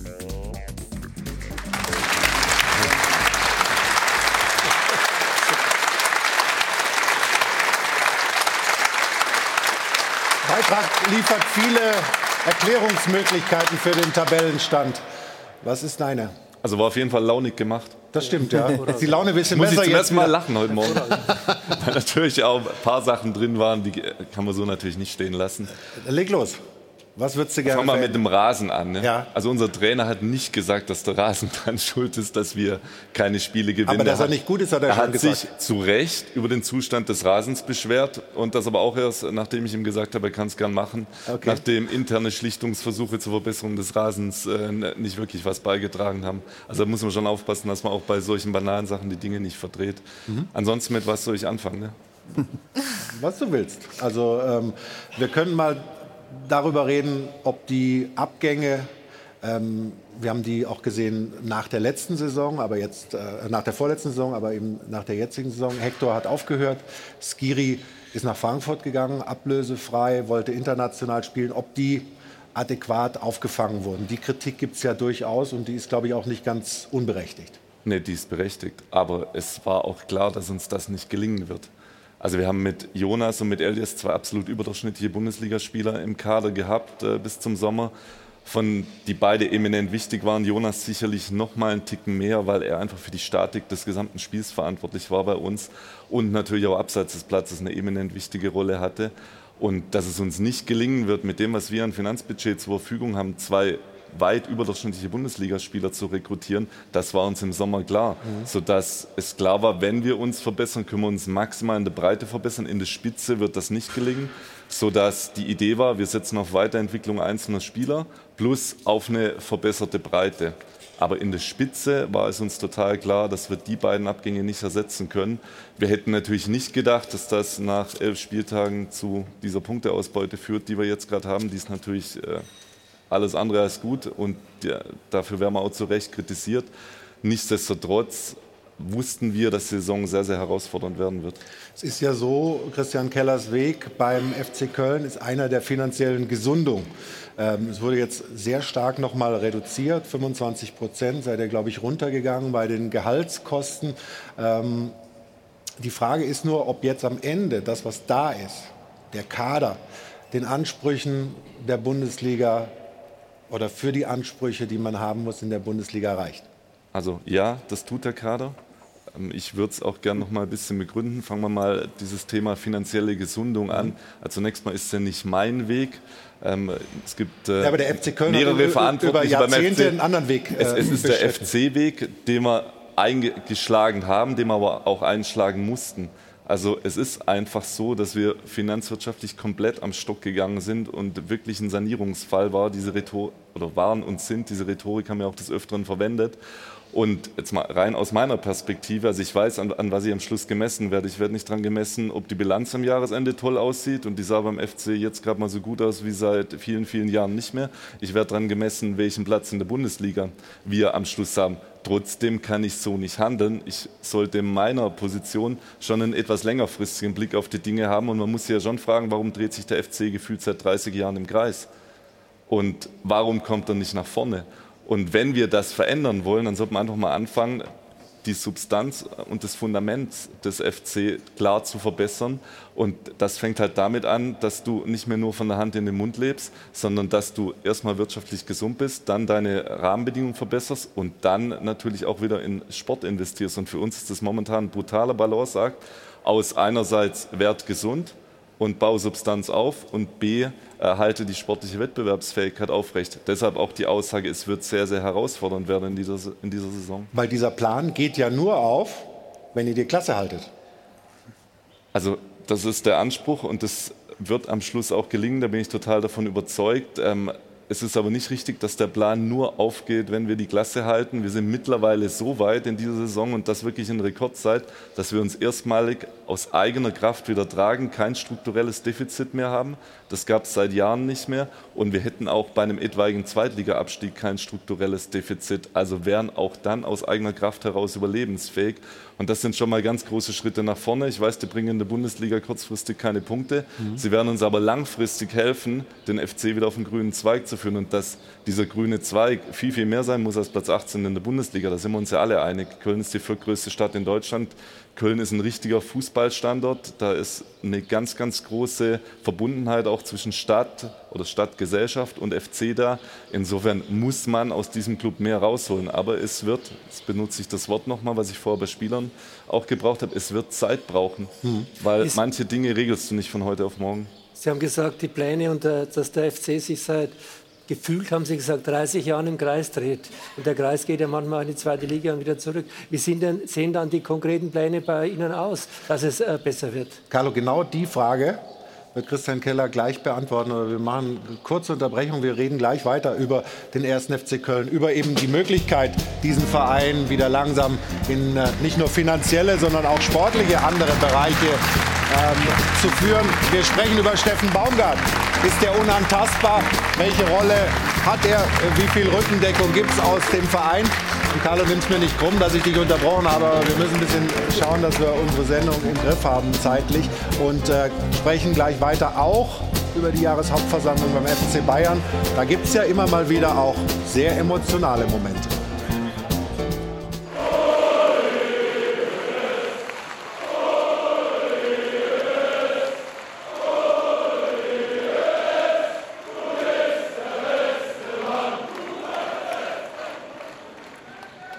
Ich möchte mich bei Ihnen allen sehr des FC Bayern hier bei uns in der Sendung und ganz viele Informationen rund um den ersten FC Köln nach einer kurzen Pause. Bis gleich. Willkommen zurück in München im Flughafenhotel Hilton. Wir sind hier beim Stahlwerk Doppelpass und sind mitten in der Thematik 1. FC Köln. Und Ruth hat ein paar Infos und ein paar Anregungen, die wir sicher hier in der Runde gleich aufnehmen werden. Sehr gerne, sehr gerne. Ich durchfürste für euch ja immer das Netz und vor allem sind wir jetzt bei der Frage der Woche, also ob der FC an Trainer Steffen Baumgart festhalten sollte. Interessant finde ich einen Aspekt, den äh, Pierre Litbarski jetzt im Sport 1 Interview auch gebracht hat, nämlich er wünscht sich Jonas Hector zurück. Könnt ihr dann gleich noch diskutieren, ob das vielleicht was wäre? Hier gibt's Zumindest Szenenapplaus. So, die Umfrage zu Steffen Baumgart hat mich wirklich überrascht. Wir reden über den Tabellenletzten und guckt euch mal dieses Ergebnis an. Also 74 Prozent sagen, ja, er passt perfekt und er wird auch den Verein aus der Krise führen. Und wir sind mittlerweile auch übrigens auf YouTube mit unserer Umfrage. Da haben auch schon sehr viele Leute mitgemacht. Auch hier 67 Prozent für Steffen Baumgart. Es ist, äh, eben wird hier genannt, Schade, dass man Trainern heutzutage nur noch so wenig Zeit gibt. Der Trainer ist nicht das Problem. Hier, so einen Trainer wie Baumgart gibt es nicht so oft. Also sehr interessante Aspekte. Ich nehme mir einen Kölner Fan mal mit dazu. Martin war dein Name. Martin, wie würde denn deine Antwort auf die Frage der Woche ausfallen? Also ich bin bei den 74 Prozent auf jeden Fall an Stefan Baumgart festhalten. Besonders jetzt in der schwierigen sportlichen Situation kann er ein Faktor werden. Und Kontinuität war in den letzten Jahren ja nicht gegeben beim 1. FC Köln. Deswegen 100 Prozent Steffen Baumgart soll Trainer des 1. FC Köln bleiben. Also das deckt sich, Dankeschön, mit vielem, was wir hier schon gesehen und gehört haben. Und jetzt bitte hören wir noch ins Dopafon rein.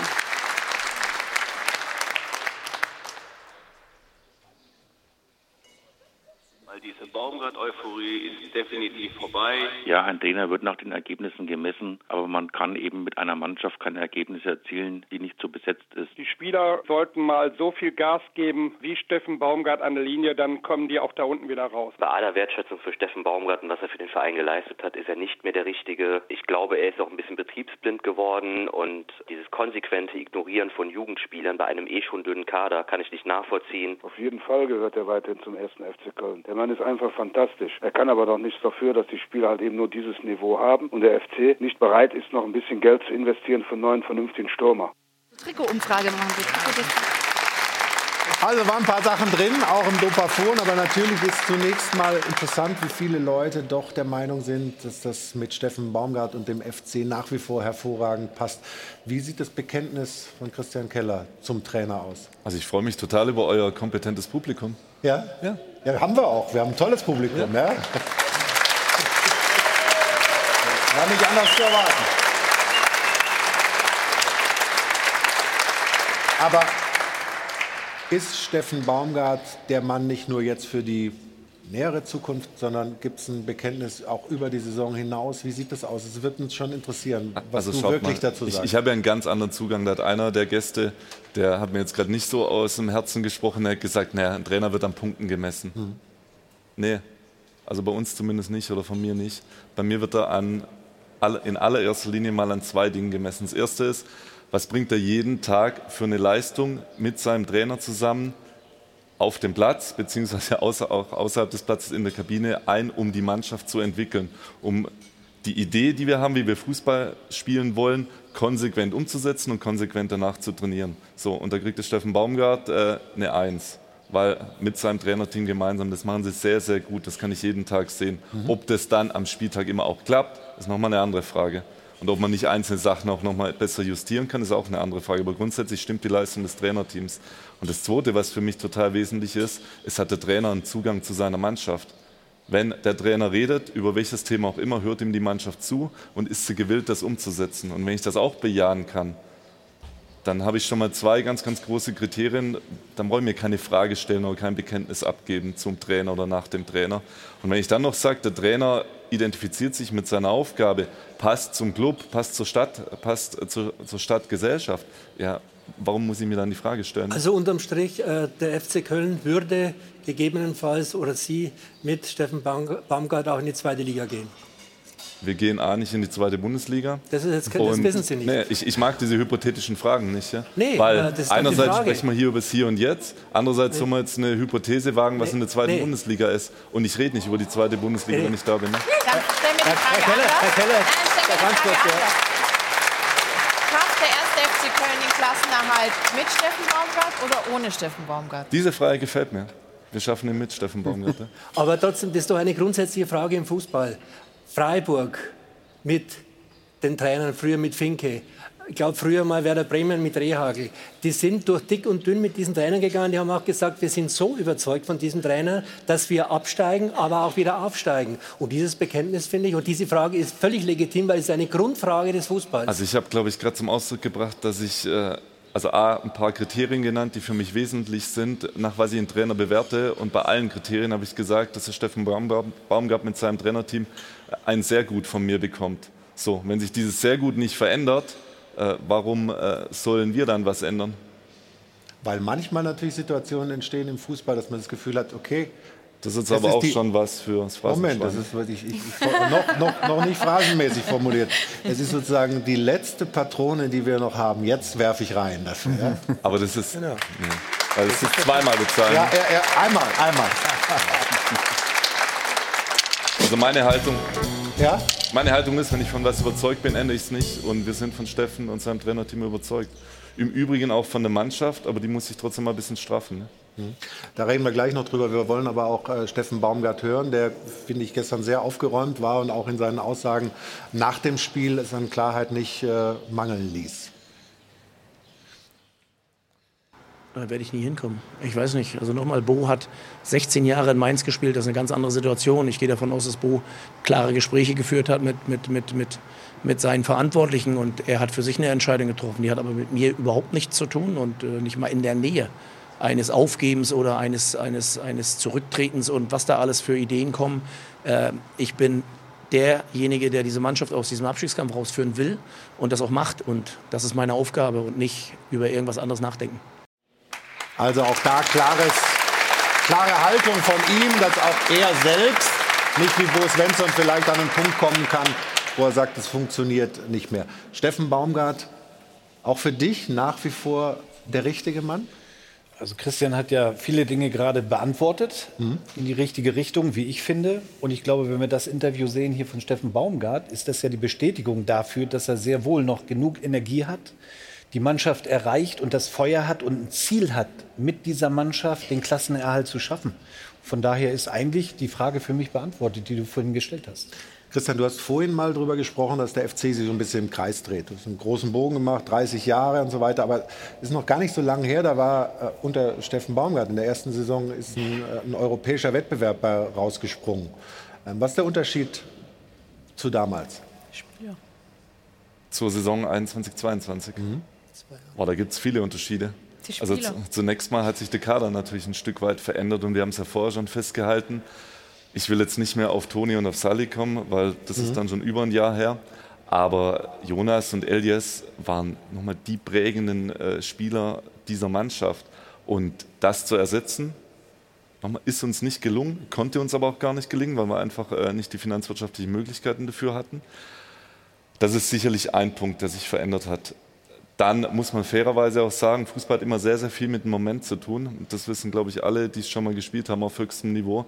Da entscheiden schon einzelne Momente über den Spielausgang und ähm, dann auch einzelne Spielausgänge so ein bisschen über den Saisonverlauf. Wenn ich jetzt nur noch mal die letzte Saison nehme, gar nicht die 21-22 Saison und nehme unsere ersten drei Spiele, die wir in der Liga gehabt hatten, die haben wahrscheinlich die wenigsten hier noch im Kopf, dann waren das alles äh, drei keine begnadeten Leistungen, die wir da ab, abgeliefert haben. Da haben wir gegen Schalke mit Ach und Krach gewonnen. Ähm, zweimal hat uns da der Videoassistent total geholfen. Dann haben wir in Leipzig unentschieden gespielt. Die haben früh rot gekriegt, auch über VAR-Eingriff.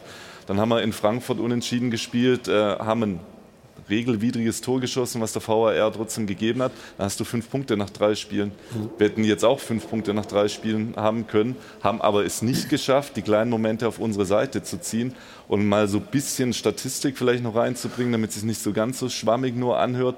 Wenn wir jetzt nur auf diese Saison blicken, vor dem Spiel gegen Bochum, dann äh, war unser Expected Goals Wert der war deutlich höher als das, was wir an Toren erzielt hatten. Da hätten wir auch bei 14,5 Toren stehen müssen, auch wenn es keine halben Tore gibt. Und nicht nur bei 8. Wir machen es aber nicht. Ja? Mhm. Und wenn du bei 14,5 Tore wärst, dann wäre das auch äh, nach äh, erwarteten Punkten, wären es fünf mehr, dann wird es gar nicht so schlimm aussehen, wird es immer noch nicht gut aussehen. Das sind jetzt keine Entschuldigung, mhm. das ist einfach nur mal eine Feststellung auf die Frage, was hat sich verändert.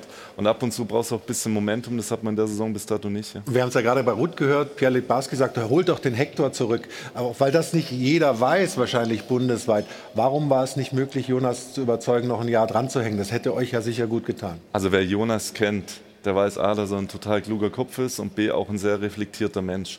Und C, auch eine sehr, sehr eigene Meinung zum Profifußball und allem, was so um den Profifußball drumherum ist. Ja.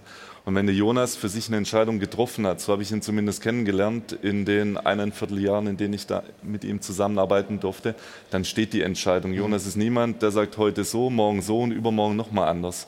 Und vor dem Hintergrund haben wir extrem oft gesprochen, extrem lang gesprochen und, glaube ich, alle Register gezogen, um ihm einfach nochmal davon zu überzeugen, dass es doch nochmal richtig sein könnte, ein Jahr lang dran zu hängen.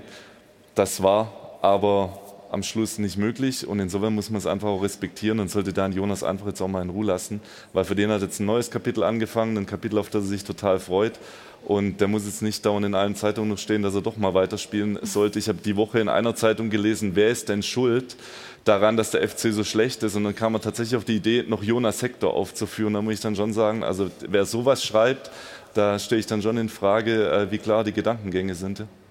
Hätte denn, hätte denn euer.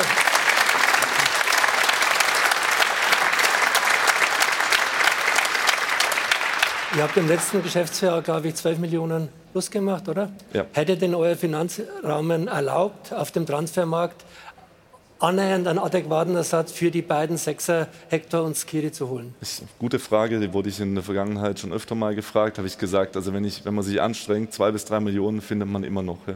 Aber das war der eine Teil der Aussage. Der andere Teil der Aussage war, wir haben wirklich so ein hohes Maß an Altverbindlichkeiten, was wir aktuell anfangen müssen zu tilgen. Jetzt im Sommer ging es los mit den Tilgungen, sodass von den 12 Millionen, da ist nichts mehr da. Also das ist letzten Endes an Gläubiger geflossen und es konnte nicht ähm, in Beine fließen. Weil, wenn es nicht an Gläubiger fließt, wichtigstes Kriterium, um Clubfortführung aufrechtzuerhalten, ist wie beim normalen Unternehmen, ist die Liquidität. Und die muss er natürlich erstmal sichern und muss natürlich auch, dann auch entsprechende Verbindlichkeiten bedienen. Dieser Satz, den ich immer wieder höre, der FC wird gerade zu Tode gespart, also wir würden gern sparen, weil das würde bedeuten, wir hätten irgendwie was auf der hohen Kante liegen und könnten das dann verwenden. Haben wir aber nicht. Aber wenn Sie jetzt den Verein in eine neue Zukunft führen wollen, perspektivisch nicht, wie Sie gesagt haben, mal rauf, mal runter und so weiter, Momentan droht ja auch es runter eher.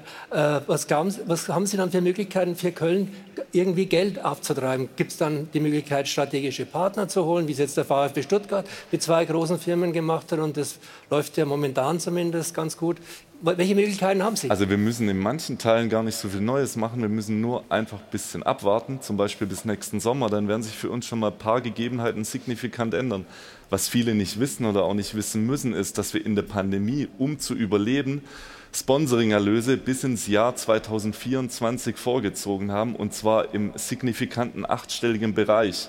Das heißt, muss man übersetzen, acht Stellen beginnen, glaube ich, ab 10 Millionen, richtig? Ja, ja also, weil, weil wir, wir, kennen uns mit so hohen Zahlen und nicht aus, bis auf Stefan, der, der kennt das natürlich.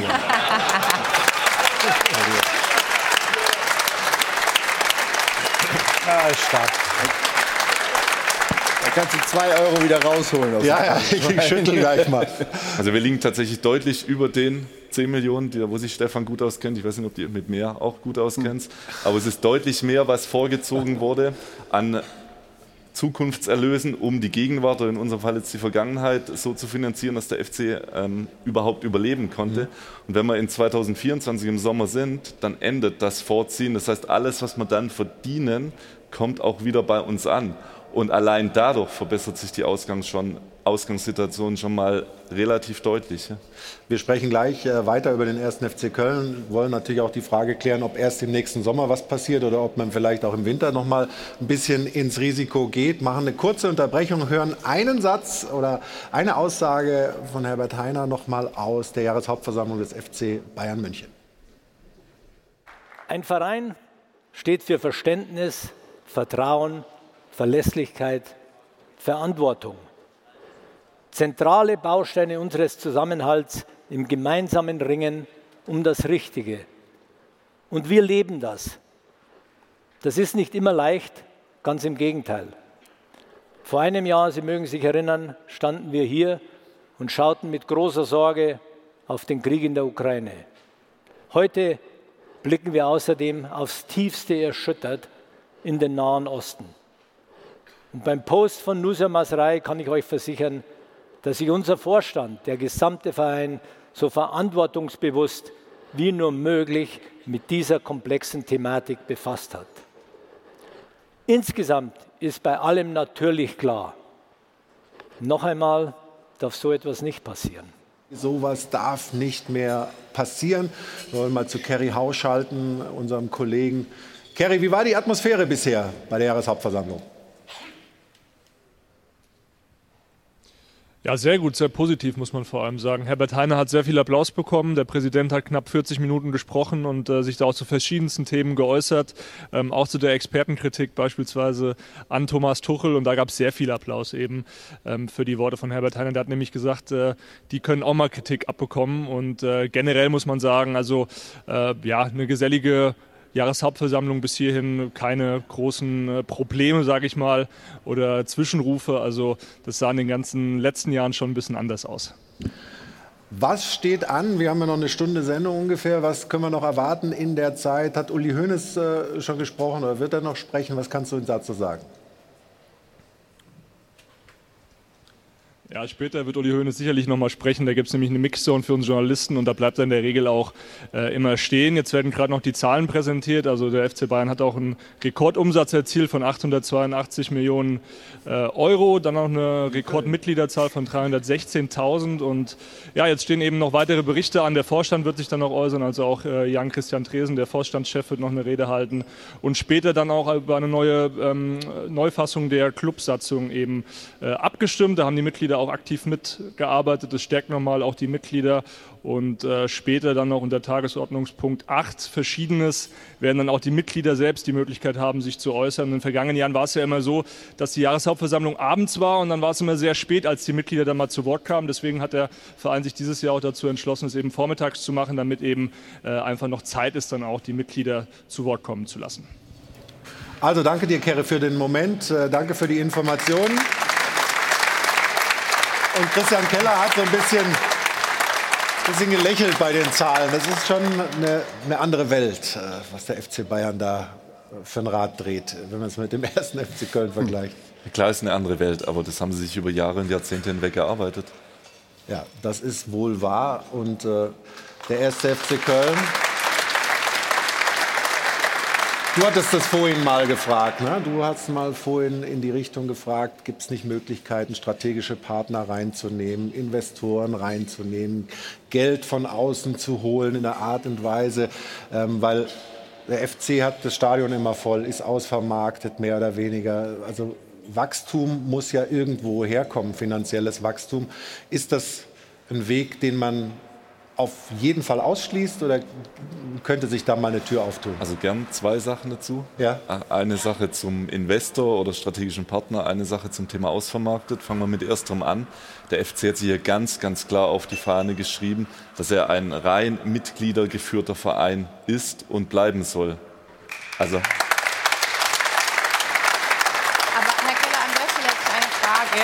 Wenn man sich dann irgendwann entscheiden muss, weil das Thema Investoren ist ja in der Bundesliga sehr, sehr groß und nach wie vor gibt es ja viele, gerade Traditionsclubs, die sich vehement dagegen wehren. Aber wenn ich jetzt, wenn meinem Verein der Abstieg droht oder ich die Möglichkeit hätte, Geld von außen einfließen zu lassen, um sportlich erfolgreicher zu werden, wieso öffne ich mich dann dem nicht? Also, wieso? Also erstmal nein, werden wir nicht tun, weil nochmal, Also, es gibt unterschiedliche Modelle, mit denen man sich im Fußball bewegen kann. Und für Investoren offen zu sein im Rahmen dessen, wie es in Deutschland möglich ist, im Kontext der 50 plus 1 Regel, ist total legitim und auch nicht verwerflich. Es, unser Modell ist es aber nicht. Wir haben da eine Nulloffenheit. Und das ist von 132.000 Mitgliedern, die wir mittlerweile haben, so beschlossen. Die sind da souverän. Und wenn mir das nicht gefällt, was die als souverän beschließen, dann muss ich halt sagen, dann muss ich bei einem anderen Club arbeiten. Ich bin aber ganz bewusst da, weil ich mit meinen Kollegen zusammen zeigen möchte, dass es auch in diesem Setting, was wir, beziehungsweise was sich der FC gewählt hat, möglich ist, wettbewerbsfähigen Bundesliga-Fußball zu spielen. Da haben wir noch ganz, ganz viel vor uns, um dahin zu kommen, wo wir hinwollen. Aber da ist mehr möglich. Stichwort ausvermarktet. Wir sind nicht ausvermarktet. Unser Stadion ist immer voll. Vielleicht sind auch unsere stadiongeborenen Rechte ausvermarktet, also Banden. Sind nicht und alle Logen Dinge. verkauft und sowas? Doch, doch. Doch. Aber wir müssen mal ein bisschen weiterdenken. Also Okay. vieles heute spielt sich dann schon auch in der digitalen Welt ab und vieles spielt sich auch darin ab, wie kann ich zum Beispiel Sponsoring-Partnern auch einen direkten Return on Investment über eine Bande und de deren Reichweite hinaus abbilden. Und da kann ich dir sagen, haben wir ganz, ganz viel Potenzial, um deutlich mehr rauszuholen, als das, von- als das was wir bis dato tun. Also wir sind bei weitem nicht ausvermarktet. Also aber da auch gibt das es Luft Weg. sozusagen auch mehr Erlöse zu generieren. Also ich mache mal ein banales Beispiel, es wird dir vielleicht gefallen. Frauenfußball. Ja. Wir haben ja auch eine erste Frauenfußballmannschaft, die in der Bundesliga, Bundesliga, spielt. ja. Aktuell erfreulicherweise etwas erfolgreicher als ihre männlichen Kollegen. Mhm.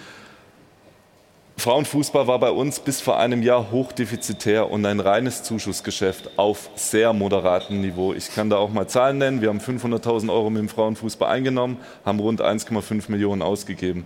Also der ganze Frauenfußball kostet weniger wie vielleicht ein Bundesligaspieler. Ja. Ja. Oder je nachdem, wo der Spieler spielt, wie ein Gehalt eines Bundesligaspielers im Monat. Ja. Heute trägt sich der Frauenfußball ein Jahr später von selbst und hat ein ausgeglichenes Budget auf erhöhtem Niveau, weil wir einfach mal angefangen haben, Frauenfußball nicht als lästiges äh, äh. Übel zu nehmen, was wir halt auch noch machen müssen, weil es sich halt so schickt, sondern gesagt haben, wir, wir nehmen es halt mal ernst. Ja?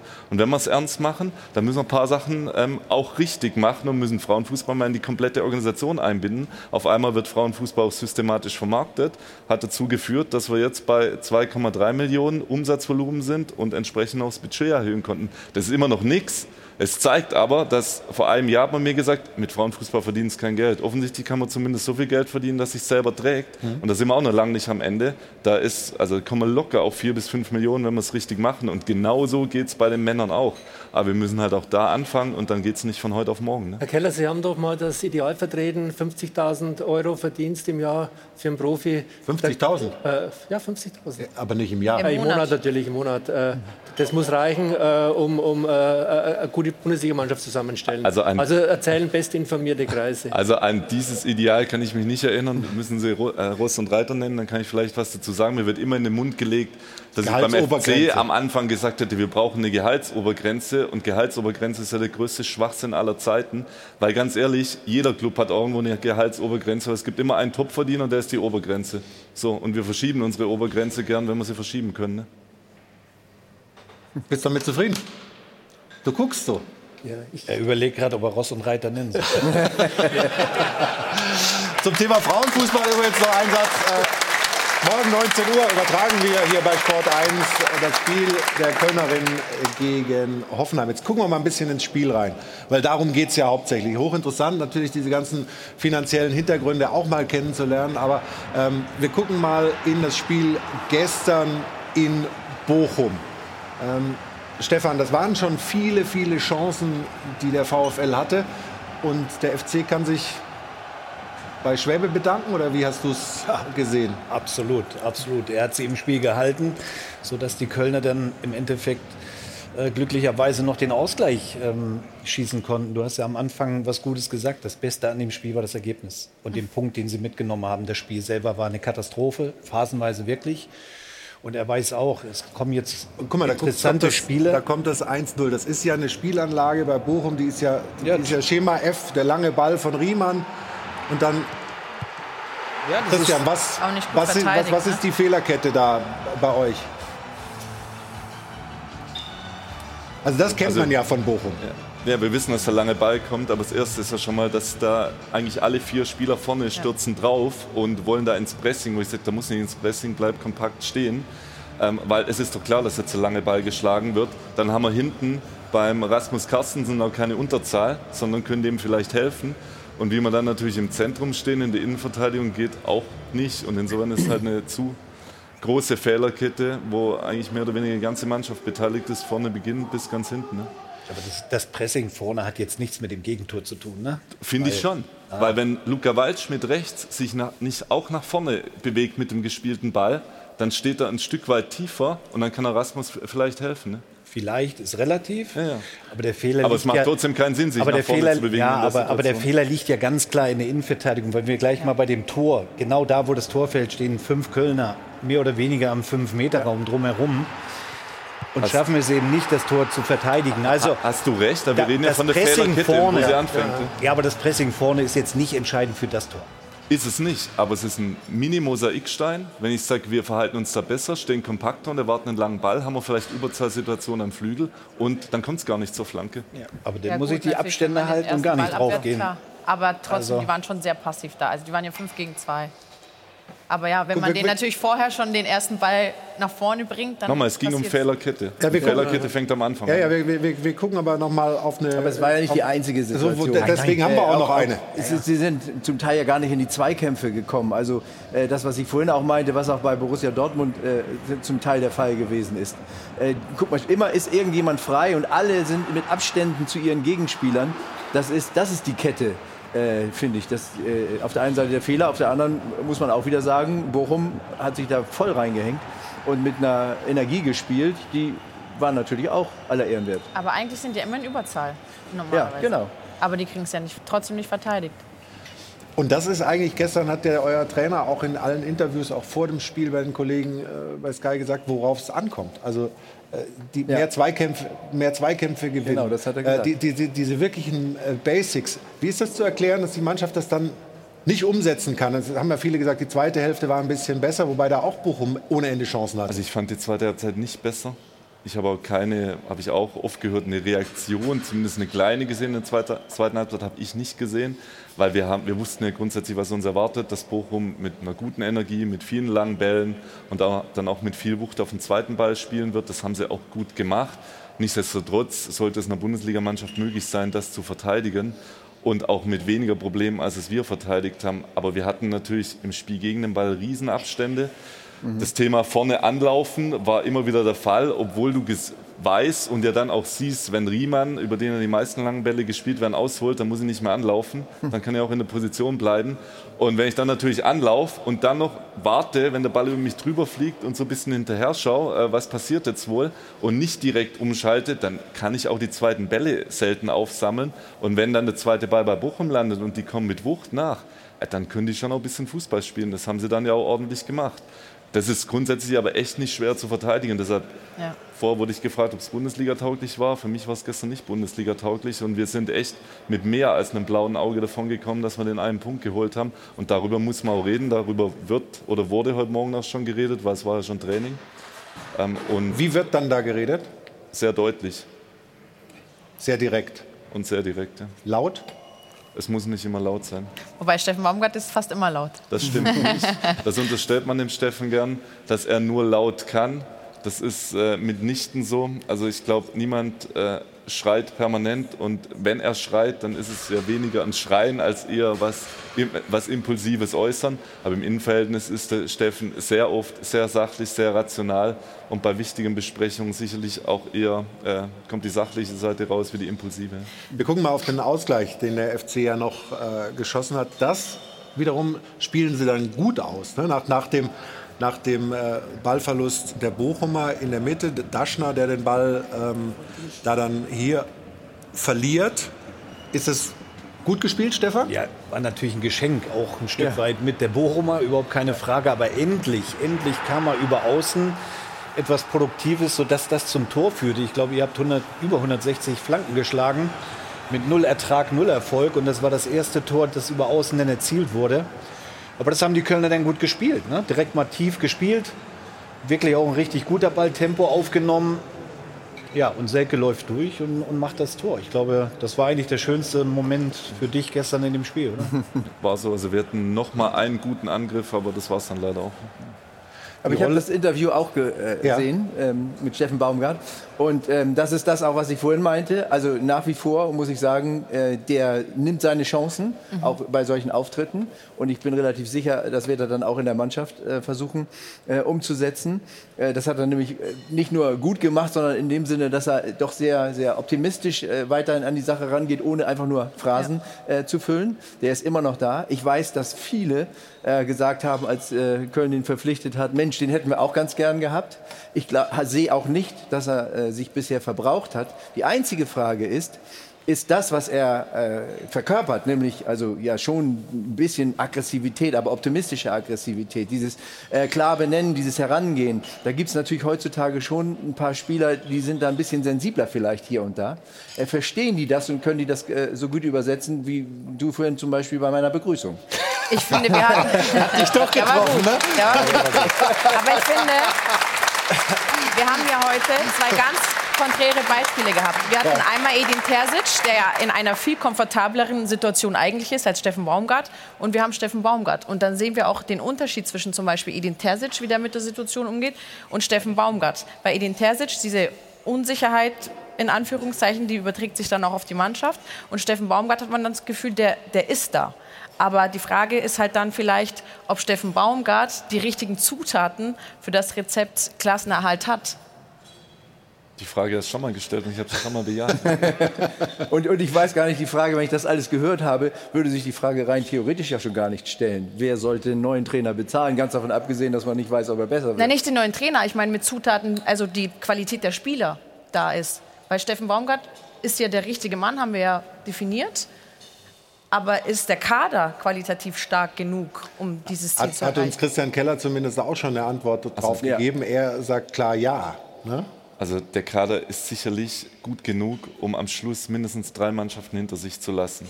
Wenn er so spielt wie gestern, Bochum könnte eine der potenziellen Mannschaften sein, wo ich sage, mit dem bewegen wir uns mal mindestens auf Augenhöhe ohne jetzt da irgendwie despektierlich zu sein. Und nochmal, die haben es gestern viel besser gemacht als wir. Aber das ist eine der Mannschaften, also die haben wir schon drin mit unserer Kaderqualität. Und ich sehe da noch mal ein paar, die wir drin haben. Und das ist kein Champions League-Kader, es ist aber auch kein äh, Kader für Platz 16 bis 18. Ne? Welche, welche zwei oder drei Mannschaften sind denn ja, deswegen werden ja die nächsten drei Spiele enorm wichtig. Also ihr habt Bayern München zu Hause, dann äh, geht ihr nach Darmstadt und habt Mainz zu Hause glaube, da wird man danach schon eine kleine Abrechnung machen können, dass halt gegen Bayern München nicht auseinanderfallen wie Darmstadt mit dem 8-0, sondern du musst es irgendwie im Rahmen halten, wie Heidenheim es geschafft hat gestern gegen Bayern. Ähm, aber das sind die Mannschaften, die er auch gerade aufgezählt hat. Natürlich Bochum.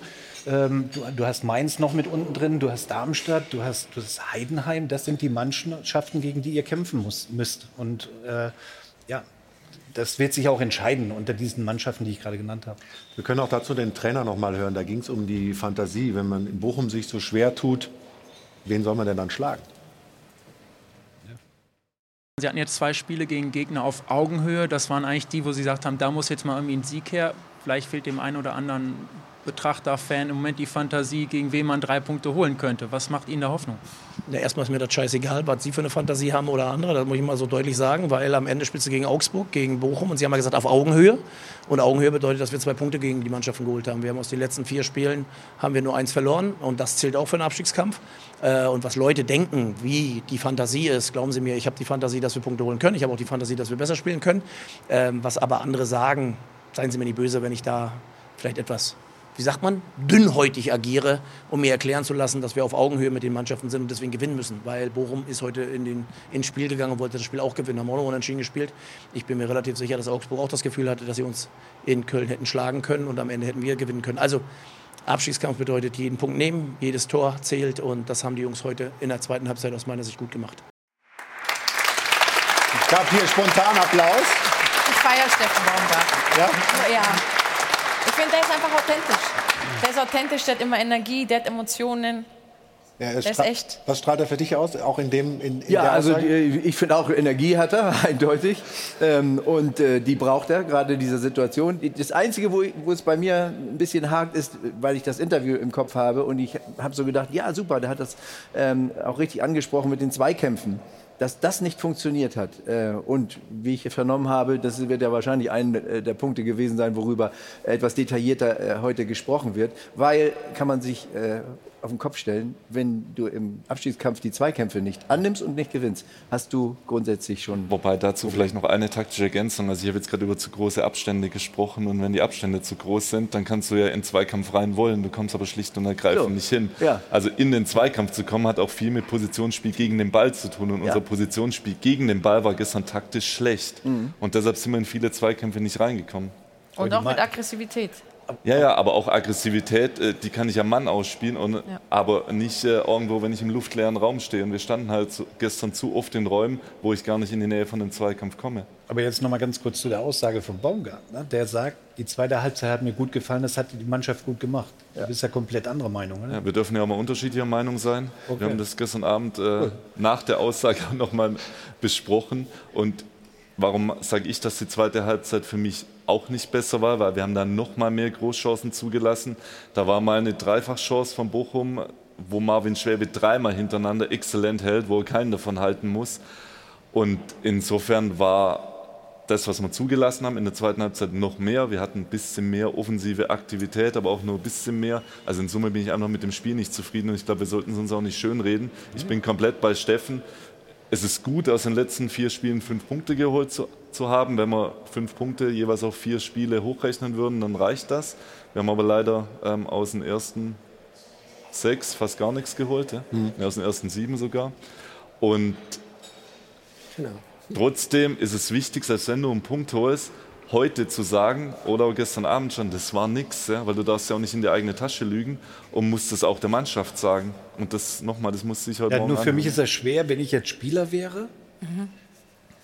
Und die kriegen das ja auch mit. Und der Trainer sagt, mit der zweiten bin ich zufrieden, das war gut, ja, gute Mannschaftsleistung. Und jetzt. Äh, Sage ich was anderes? Ja? Ja, das würde für mich als. Sp- Ja, du hast doch gesagt, die Ja, ja, auch die ja, zweite war, war katastrophal. Das hast du ja gesagt. Ich habe gesagt, ich fand die zweite. Wenn ich jetzt als Spieler, ich weiß nicht, der du eine sagt so, glauben? der andere so. Ich meine, Also- gut, jetzt sagst du, die Also müssen sich selber mal einschätzen. glaube ich, weißt du, also du warst Spieler, du kannst es wahrscheinlich besser Spieler, ja. beurteilen wie ich. war Also ich glaube nicht, dass sich äh, gestern Abend ein Spieler nach dem Spiel dieses Interview angeschaut hat. Ich glaube nicht, dass jetzt gerade alle Spieler vor dem Doppelpass äh, sitzen, weil die Was? müssen jetzt gerade trainieren.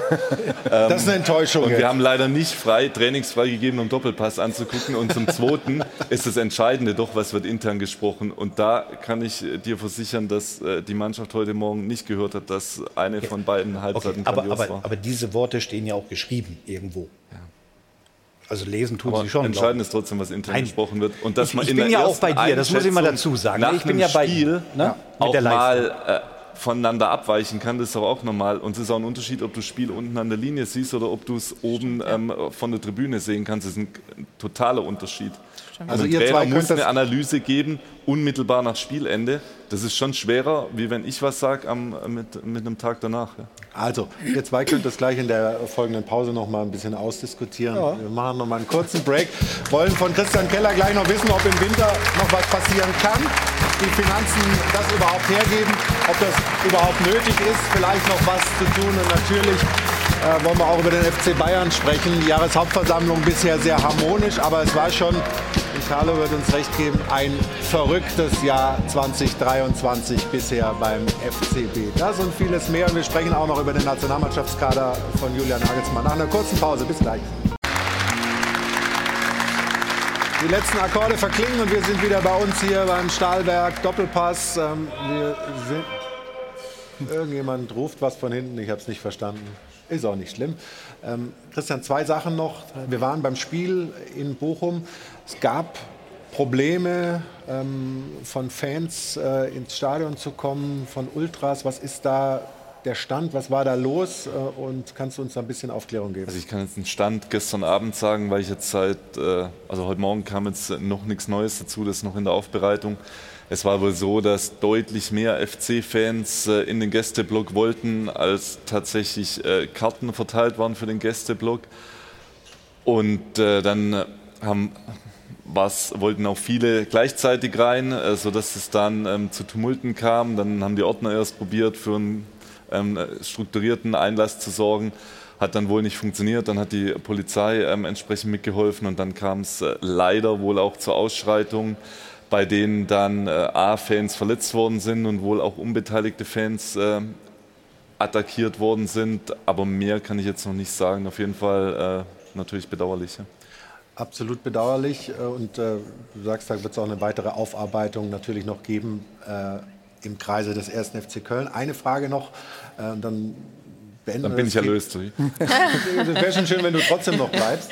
Aber die Frage nach möglichen Wintertransfers. Gibt es da erstens äh, Überlegungen und zweitens überhaupt Möglichkeiten? Also ja, es gibt natürlich Überlegungen. Also wir wussten ja auch schon im Sommer, was wir uns in der idealen FC-Welt, auf welchen Positionen wir uns noch verstärken würden. Und da steht natürlich ganz vorne auf der Agenda, nochmal einen zusätzlichen Neuner zu holen. Brauchst du aber dann natürlich auch das notwendige Kleingeld dafür oder muss natürlich ähm, beim Scouting einen Spieler auftun, wo man sagt, hey, der steht noch nicht im Rampenlicht und spielt trotzdem direkt äh, überdurchschnittliches Bundesliganiveau. Das ist allerdings eine Herausforderung. Und äh, vor dem Hintergrund haben auch jetzt äh, die Augen offen, sind da sicherlich auch sehr aktiv. Ob das dann gelingt, ähm, im Winter tatsächlich einen Spieler zu verpflichten, das werden wir sehen. Aber wir streben es auf jeden Fall an. Vielleicht noch mit einem Zusatz, der auch oft vergessen wird, auch im Hinblick auf die Kaderplanung jetzt im Sommer. Äh, der FC ist der erste deutsche Club gewesen, der eine Transfersperre bekommen hat. Mhm. Und die Transfersperre ist leider immer noch da. Sie ist nur momentan ausgesetzt. das soll ja relativ bald erledigt äh, sein, vom, das Kassverfahren noch dieses Jahr? Also wir würden uns wünschen, dass es noch dieses Jahr erledigt ist. Das liegt letztlich aber nicht in unserer Hand. Also wir waren äh, beim KAS zur Anhörung und jetzt muss äh, das KAS halt sein Urteil fällen. Wann dieses Urteil gefällt wird und wann es uns bekannt gegeben Gibt's da wird, keine Signale? darauf äh, haben wir keinerlei Einfluss und KAS-Verfahren dauern von vier bis 18 Monaten. Also heißt, es könnte sein, dass äh, jetzt im Dezember vielleicht noch ein Urteil kommt. Es kann aber auch sein, dass es erst irgendwann nächstes Jahr kommt. Und das sind natürlich auch Aspekte, die dann zu berücksichtigen sind. Es macht es jetzt nicht zwingend einfacher. Macht die Planungssicherheit nicht unbedingt größer. Vielen Dank, Christian Keller, für die vielen, vielen klaren Worte hier zum ersten FC Köln. Schwierige Situation. Ähm, Tabellenplatz 18, aber das soll sich ändern. Zumindest ist der Optimismus da ungebrochen. Und wir kommen zu einer Mannschaft, die ganz andere Themen hat, nämlich zum FC Bayern München. Gestern 4 zu 2 gewonnen gegen Heidenheim und äh, ist der nächste Gegner vom 1. FC Köln. Und mal wieder trifft Harry Kane. Und nicht nur einmal, sondern eben zweimal rot.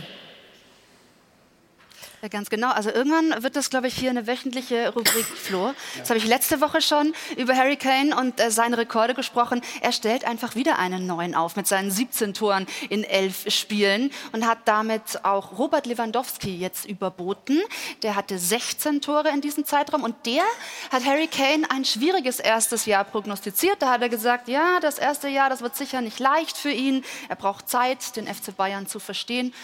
Na gut, das hat er ganz gut hinbekommen mit seinen 21 Pflichtspieltoren jetzt in der Zeit. Erster Auslandswechsel, die Familie ist ja noch in London, aber er braucht da überhaupt keine Anlaufzeit. Und jetzt hat er auch in den letzten vier Pflichtspielen zehnmal getroffen. Wenn man das alles hochrechnet, dann kommt er über 50 Tore in der Saison. Dann hätten wir den nächsten Rekord. Also das ist schon beachtlich. Ähm, übrigens haben die letzten beiden Torschützenkönige, Nkunku und Füllkrug, mit 16 Toren das Ganze absolviert.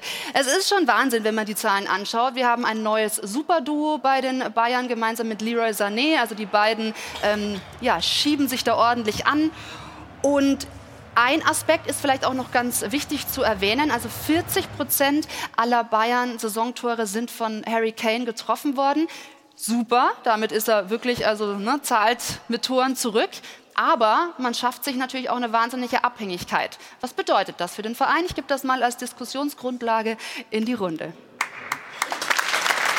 Carlo, wie groß ist die Abhängigkeit von Harry Kane? dass der natürlich, das hat sie ja mit ihren Zahlen erzählt, äh, absolut ein Gewinner ist für die, äh, die dass die 95 plus x Millionen äh, momentan sehr gut angelegt zu sein scheinen, ist klar. Äh, verletzen sollte er sich nicht, weil sie wollten ja Mittelstürmer. Er ist jetzt auch das vorderste Glied einer Achse, die sich da mit hoffentlich wieder gesunden Manuel Neuer äh, abzeichnet. Also das ist schon äh, alles ganz äh, spannend und trotzdem bei aller Euphorie und der ist wirklich eine Bereicherung für die Bundesliga. Aber wenn wir die Tore sehen, ich finde, äh, dass man Harry Kane bei der Ecke drei Meter Freiraum lässt und kein äh, Mann bei ihm steht. Äh, das ist natürlich auch Luxus. Das hat der Trainer von Heidenheim, Schmidt, ja sehr gut gesagt, dass das keine Qualitätfrage ist, sondern eine Frage der Zuordnung. Das, ja das gibt es ja öfter auch vom 1. FC Köln, dass die keine Zuordnung hatten. Also so gesehen. Aber trotzdem, das. das und das, Doch noch mal eine kleine Spitze.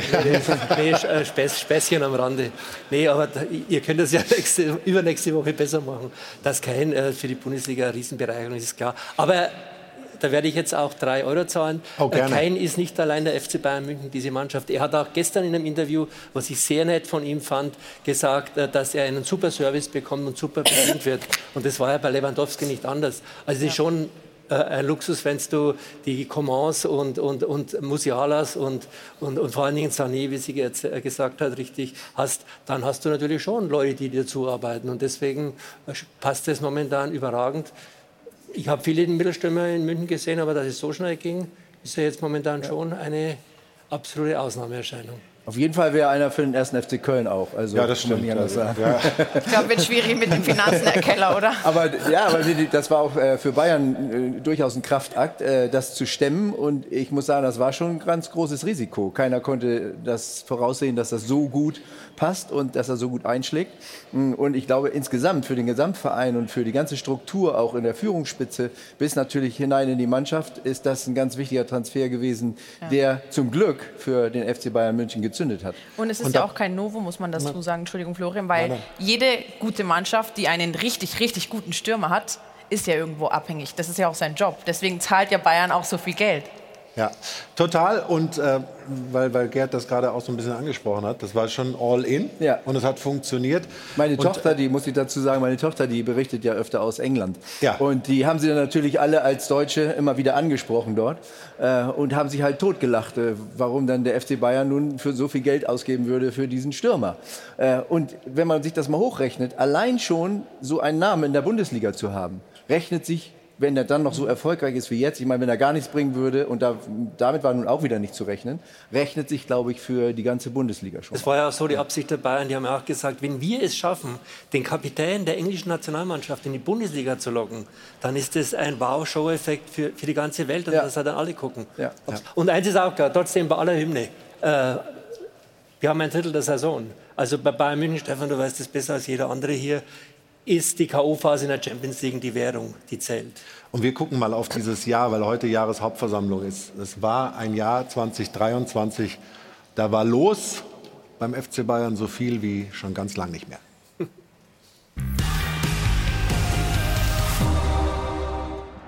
Es war das Jahr der großen Emotionen und der selbstgemachten Dauerunruhe. Schon im Januar wird Torwarttrainer Tapalovic entlassen, ohne Not und der verletzte Manuel Neuer fühlt sich verraten und verkauft. Im März endet von heute auf morgen das Langzeitprojekt Nagelsmann. Er steht mit dem Team zwar noch in allen drei Wettbewerben, doch die Bosse halten das Verhältnis zwischen Mannschaft und Trainer für zerrüttet. Früher sorgten die Spieler für Unruhe, 2023 waren es die Bosse. Thomas Tuchel übernimmt und scheidet nach wenigen Wochen bereits aus zwei wichtigen Wettbewerben aus. Als auch die Meisterschaft so gut wie verloren ist, sägt der Aufsichtsrat einen Tag vor dem letzten Saisonspiel die Bosse Kahn und Salihamidzic ab. Stil und Timing sind mehr als grenzwertig. Dank freundlicher Dortmunder Mithilfe wird Bayern doch noch Meister. Aber selbst Bayern-Fans würden sagen, insgesamt durch die Rückrunde vielleicht noch nicht mal verdient oder sonst was. Positives Highlight des wilden Bayern-Jahres, die Verpflichtung von Harry Kane. Relativ teuer, aber Kane trifft sogar noch öfter, als die größten Optimisten gehofft hatten. Doch wenn er nicht spielt, verliert Bayern. Gegen Leipzig im Supercup, und gegen Drittligist Saarbrücken im DFB-Pokal. Auch der Fall Masraoui sorgt für weitere Unruhe. Die Clubführung taucht immer wieder ab und schiebt den Trainer vor. Der wird von Experten kritisiert, die Vorwürfe, keine Entwicklung im Team und eine zu löcherige Abwehr. Denn vor lauter Kane vergessen die Bosse, genügend gute Abwehrspieler zu kaufen. Tuchel ist wahrscheinlich auf seine Chefs genauso sauer wie auf Hermann und Matthäus. Ein Lichtblick, Manuel Neuer ist zurück und wenigstens in der Champions League-Gruppe ist Bayern ungefährdeter Tabellenführer. Früher hat man gern mal mit dem Finger auf den FC Hollywood der 90er Jahre gezeigt. Doch gemessen an der Unruhe dieses Jahres muss man feststellen, im Vergleich mit dem FC Bayern 2023 war der alte FC Hollywood ein Ponyhof. Die Frage, die sich anschließt, Stefan, kommt ab jetzt Ruhe rein? Bist du da optimistisch? Ja, hoffe ich mal. Also sportlich äh, natürlich das Pokal aus war eine Katastrophe und das tut ihnen auch unglaublich weh. Das tut ihnen im Mai noch mal richtig weh, wenn sie vor dem Fernseher sitzen und das Pokalfinale sehen. Ja, aber den Champions League dominieren sie, in der Bundesliga sind sie dran. Also ich würde mal sagen, ist alles okay. So. Ist alles okay, Carlo?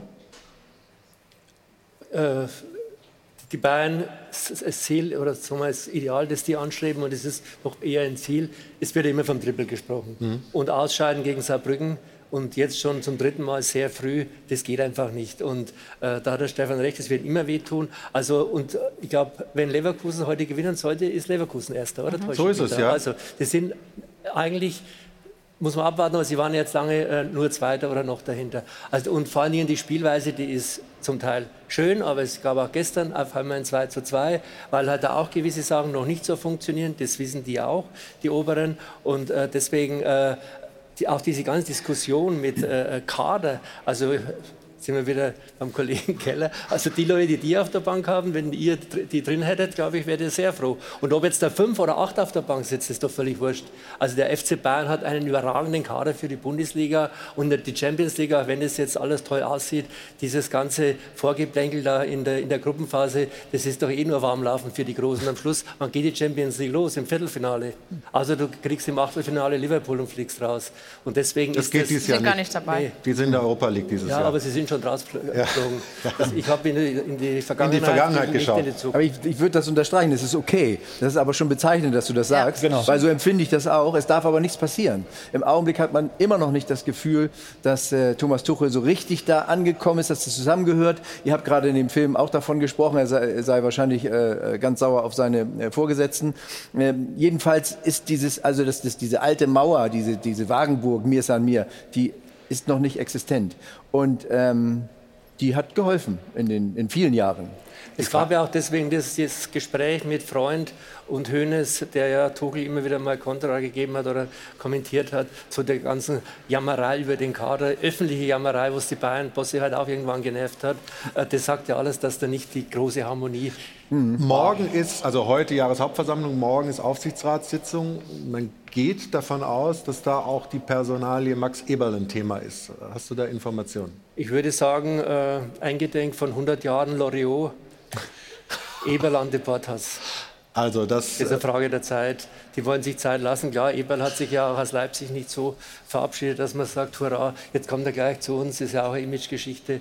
Aber dass Eberl der heißeste Kandidat für diesen Sportvorstand ist, das glaube ich, ist klar. Ist das vermittelbar nach, nach dem Weg, den äh, Max Eberl gegangen ist? Sind Gladbach, Leipzig dann relativ schnell wieder weg? Also wenn an dem Gerücht was dran ist, das kann ich nicht beurteilen, ich lese es ja auch nur, dann müssen es allein äh, die Bayern-Verantwortlichen entscheiden, ob sie denken, dass Max Eberl für sie der richtige Mann ist, der ihnen äh, dabei helfen kann, was sie sich vorgenommen haben. Stefan, was hältst du denn davon? Ist diese Vakanz auf der Position Sportvorstand, ist das eine Problematik, die man schnell zur Seite äh, drücken muss und da jemanden wie Max Eberl reinsetzen muss? Oder könnte man auch so, wie man jetzt aufgestellt ist, weitermachen? Man könnte auch so weitermachen, ja, schon. Es gibt ja auch Kontra ähm, von den Fans bezogen auf Max Eberl, die das eben ein bisschen anders sehen mit dem Wechsel von Borussia Mönchengladbach äh, Leipzig, dann das Aus in Leipzig und vor allen Dingen wie. Und dann war ja immer die Frage der Glaubwürdigkeit. Und das kommt bei einigen Bayern-Fans nicht so gut an. Aber es würde auch so weitergehen, aber wenn sich die Verantwortlichen eben dazu entscheiden, eben Max Ebel zu holen, dann wäre sportlich gesehen aus seinen, was er gemacht hat äh, in, in der kurzen Zeit Leipzig oder bei Borussia Mönchengladbach auf jeden Fall ein Gewinn. Und es ist ja auch die Frage, äh, äh, Florian, wie lange dieses Wie weitergehen soll, wie lange die Perspektive. Hönes und Rummenigge sind äh, jetzt eingesprungen als Aushilfskräfte und jetzt wieder als die starken Männer, aber die müssen ja die Zukunft mit Kahn und Salihamidzic hat es ja ihrer Meinung nach nicht äh, gepasst meistern. Und das ist die große Frage, die dieser Verein äh, auf absehbare Zeit lösen muss. Und da kann natürlich Eberl Aber müssen nicht die, die beiden sein. das auch lösen, ob Ja, sie dann machen noch die das mal dann. einen Schritt weiter zurückgehen, weil, weil jetzt sind sie ja wieder einen Schritt nach vorne gegangen. Vielleicht notgedrungen auch. Ja klar, das ist, der Übergang muss geschafft werden. Sie wollten es ja schon mal, sind ja beide ausgeschieden äh, und äh, dann hat es jetzt nicht funktioniert. Jetzt brauchen sie halt den zweiten Zug und der muss passen. Und Stefans Aussage war ja auch ganz bezeichnend, es ist okay. Aber okay ist ja für den FC Bayern Zu nicht wenig. genug. Es ist zu wenig. Und man hat auch das Gefühl, dass zwischen den Bayern-Bossen und Thomas Tuchel, die wissen sich gegenseitig zu schätzen und jeder weiß um die Kompetenzen und die Fähigkeiten des anderen, aber man hat das Gefühl, dass das kein Perfect Match ist. So, das heißt, es wäre vielleicht sinnvoll, eine Figur zu installieren, die auch als Bindeglied agieren kann und die dann auch Thomas Tuchel versteht und eventuell auch übersetzen kann, sodass alle dann das Ziel Ja, gemeinsam das erreichen. muss der Freund machen. Das ist ja dessen Job eigentlich, dass der dieses Glied ist. Aber es gibt einen, es muss dann einen Übergeordneten geben, der Genau. in der Sportvorstand ist Mhm. und der dann das, was Rummel und Hönes bisher wieder gemacht haben, die letzten Monate, einfach federführend. Also vielleicht gibt es da morgen schon Neues nach der Aufsichtsratssitzung des FC Bayern. Du glaubst nicht, aber es geht offensichtlich in die Richtung Max Eberl. Da sind wir zumindest, oder ich zumindest, relativ sicher. Ruth, die mittlerweile bei uns in der Runde angekommen ist. Und Ruth, du äh, beschäftigst dich ganz kurz mit dem Kader von Julian Nagelsmann für seine Mm, zweite. Ansatzweise, genau. Also wir erweitern die, die Runde. Ähm, die weiße Weste wollen wir einmal Ja. auflösen. Unser Torhüter-Ranking, also zu null Spiele. Da gab es im Oktober 11, heißt 550 Euro von Schöner Wohnen Polarweiß ins Phrasenschwein für den guten Zweck. Und angeführt wird diese Liste von Jannis Blaswig von RB Leipzig. Er hat fünf äh, Spiele zu null absolviert und diese guten Leistungen haben ihn auch dazu geführt, dass er jetzt zum ersten Mal für die Nationalmannschaft nominiert wird. Also seine Nationalmannschaftsnominierungspremiere. Er wird ja vielleicht nicht zum Einsatz kommen, sind ja vier Torhüter dabei. Außerdem Marvin Duksch von Werder Bremen von Julian Nagelsmann nominiert. Allerdings nicht beispielsweise Nico Schlotterbeck vom BVB. Einmal kurz deine Einschätzung. Wird nach Leistung konsequent aufgestellt nominiert? Bei Blaswig auf jeden Fall, ja. Also beim kann ich, kann ich total nachvollziehen, auf allerhöchstem äh, Niveau performt, international auch unglaublich. Ähm, bei Du- Duxch auch, finde ich, er hat seine Quote wieder. Ist enorm wichtig für Werder Bremen, auch das ist verdient und die Nicht-Rücksichtigung von Schlotterbeck auch absolut nachvollziehbar. Dann schalten wir jetzt zum Schluss der Sendung noch einmal zu Kerry Hau, der uns noch kurz erzählen kann, was gab es noch bei der Jahreshauptversammlung? Ist noch ein bisschen was passiert? Ja, sie läuft noch. Wir sind noch nicht ganz am Ende angekommen. Jan Tresen hat eben gesprochen und äh, hat sich dann nochmal auch äh, geäußert zur Mannschaft, auch zum Transfersommer, hat sich ein bisschen abfeiern lassen, logischerweise für den Transfer von Harry Kane. Der ist ja komplett eingeschlagen, der Stürmer. Da gab es dann auch lauten Applaus, als nochmal das 50-Meter-Tor von Kane gegen Darmstadt gezeigt wurde. Noch lauteren Applaus gab es aber tatsächlich für Sven Ulreich. Bei dem hat sich äh, Jan Tresen bedankt für die Leistungen, die er jetzt gezeigt hat als Vertreter von Manuel Neuer. Da gab es wirklich einen sehr langen und lauten Applaus, viele Ulle-Rufe. Also der ist total beliebt bei den Fans und Mitgliedern. Danke dir, Kerry, für deine Einschätzung heute im Laufe dieser Sendung. Und Ihnen zu Hause sei gesagt, wenn Sie auf dem Laufenden bleiben wollen, was die Jahreshauptversammlung angeht, sport1.de, da gibt es alle Informationen. Und Ruth, jetzt hast du noch ein paar Spenden eingesammelt. Spenden, ich hoffe der Zettel viel. ist voll, genau. Vielen Dank für alle, die gespendet haben. Also der Bayern-Fanclub La Bestia Stauden macht heute einen Gedächtnisausflug für den verstorbenen ersten Vorstand Andreas Kindl. Außerdem Okay, zahlreich vertreten. Außerdem der Bayern-Fanclub Neu-Leupfering, Pilsel, Enzo und Tizian, Schorsch und Zepp vom Fanclub Beichelstein, Expertentalk zur wichtigsten Nebensache der Welt aus Freiburg, HG Feinest aus Bad Homburg, Leverkusen Fanclub Alpenpillen und Oliver und Melanie Frei aus Pforzheim. Vielen Dank für alle, die gespendet haben. Und liebe Zuschauer, Sie merken schon, wir überziehen. Es gibt so viel zu diskutieren. Deshalb der Hinweis, der Doppelpass geht auch auf Tour. Über 25 Städte in Deutschland werden da bereist. Da kann dann natürlich noch weiter diskutiert werden. Also vielleicht auch in Ihrer Stadt und dann können Sie live vor Ort mit dabei sein. Dankeschön. Danke dir, Ruth. Das war's für heute. Vielen Dank, Christian Keller, Gerd Denning, Valentina Materi, Karl-Heinz Wild, der sich ein bisschen was vorgenommen hat für seinen 75. Besuch, Stefan Effenberg. Äh, wünsche Ihnen noch einen schönen Sonntag. Danke der Runde. Und am kommenden Sonntag sind wir wieder hier. Dann sprechen wir natürlich über die Nationalmannschaft, die am Abend vorher, am Samstagabend in Berlin gegen die Türkei spielt. Das war's von uns. Tschüss und auf Wiedersehen. Und wer will, Prosit Gerd, sind wir wieder gut.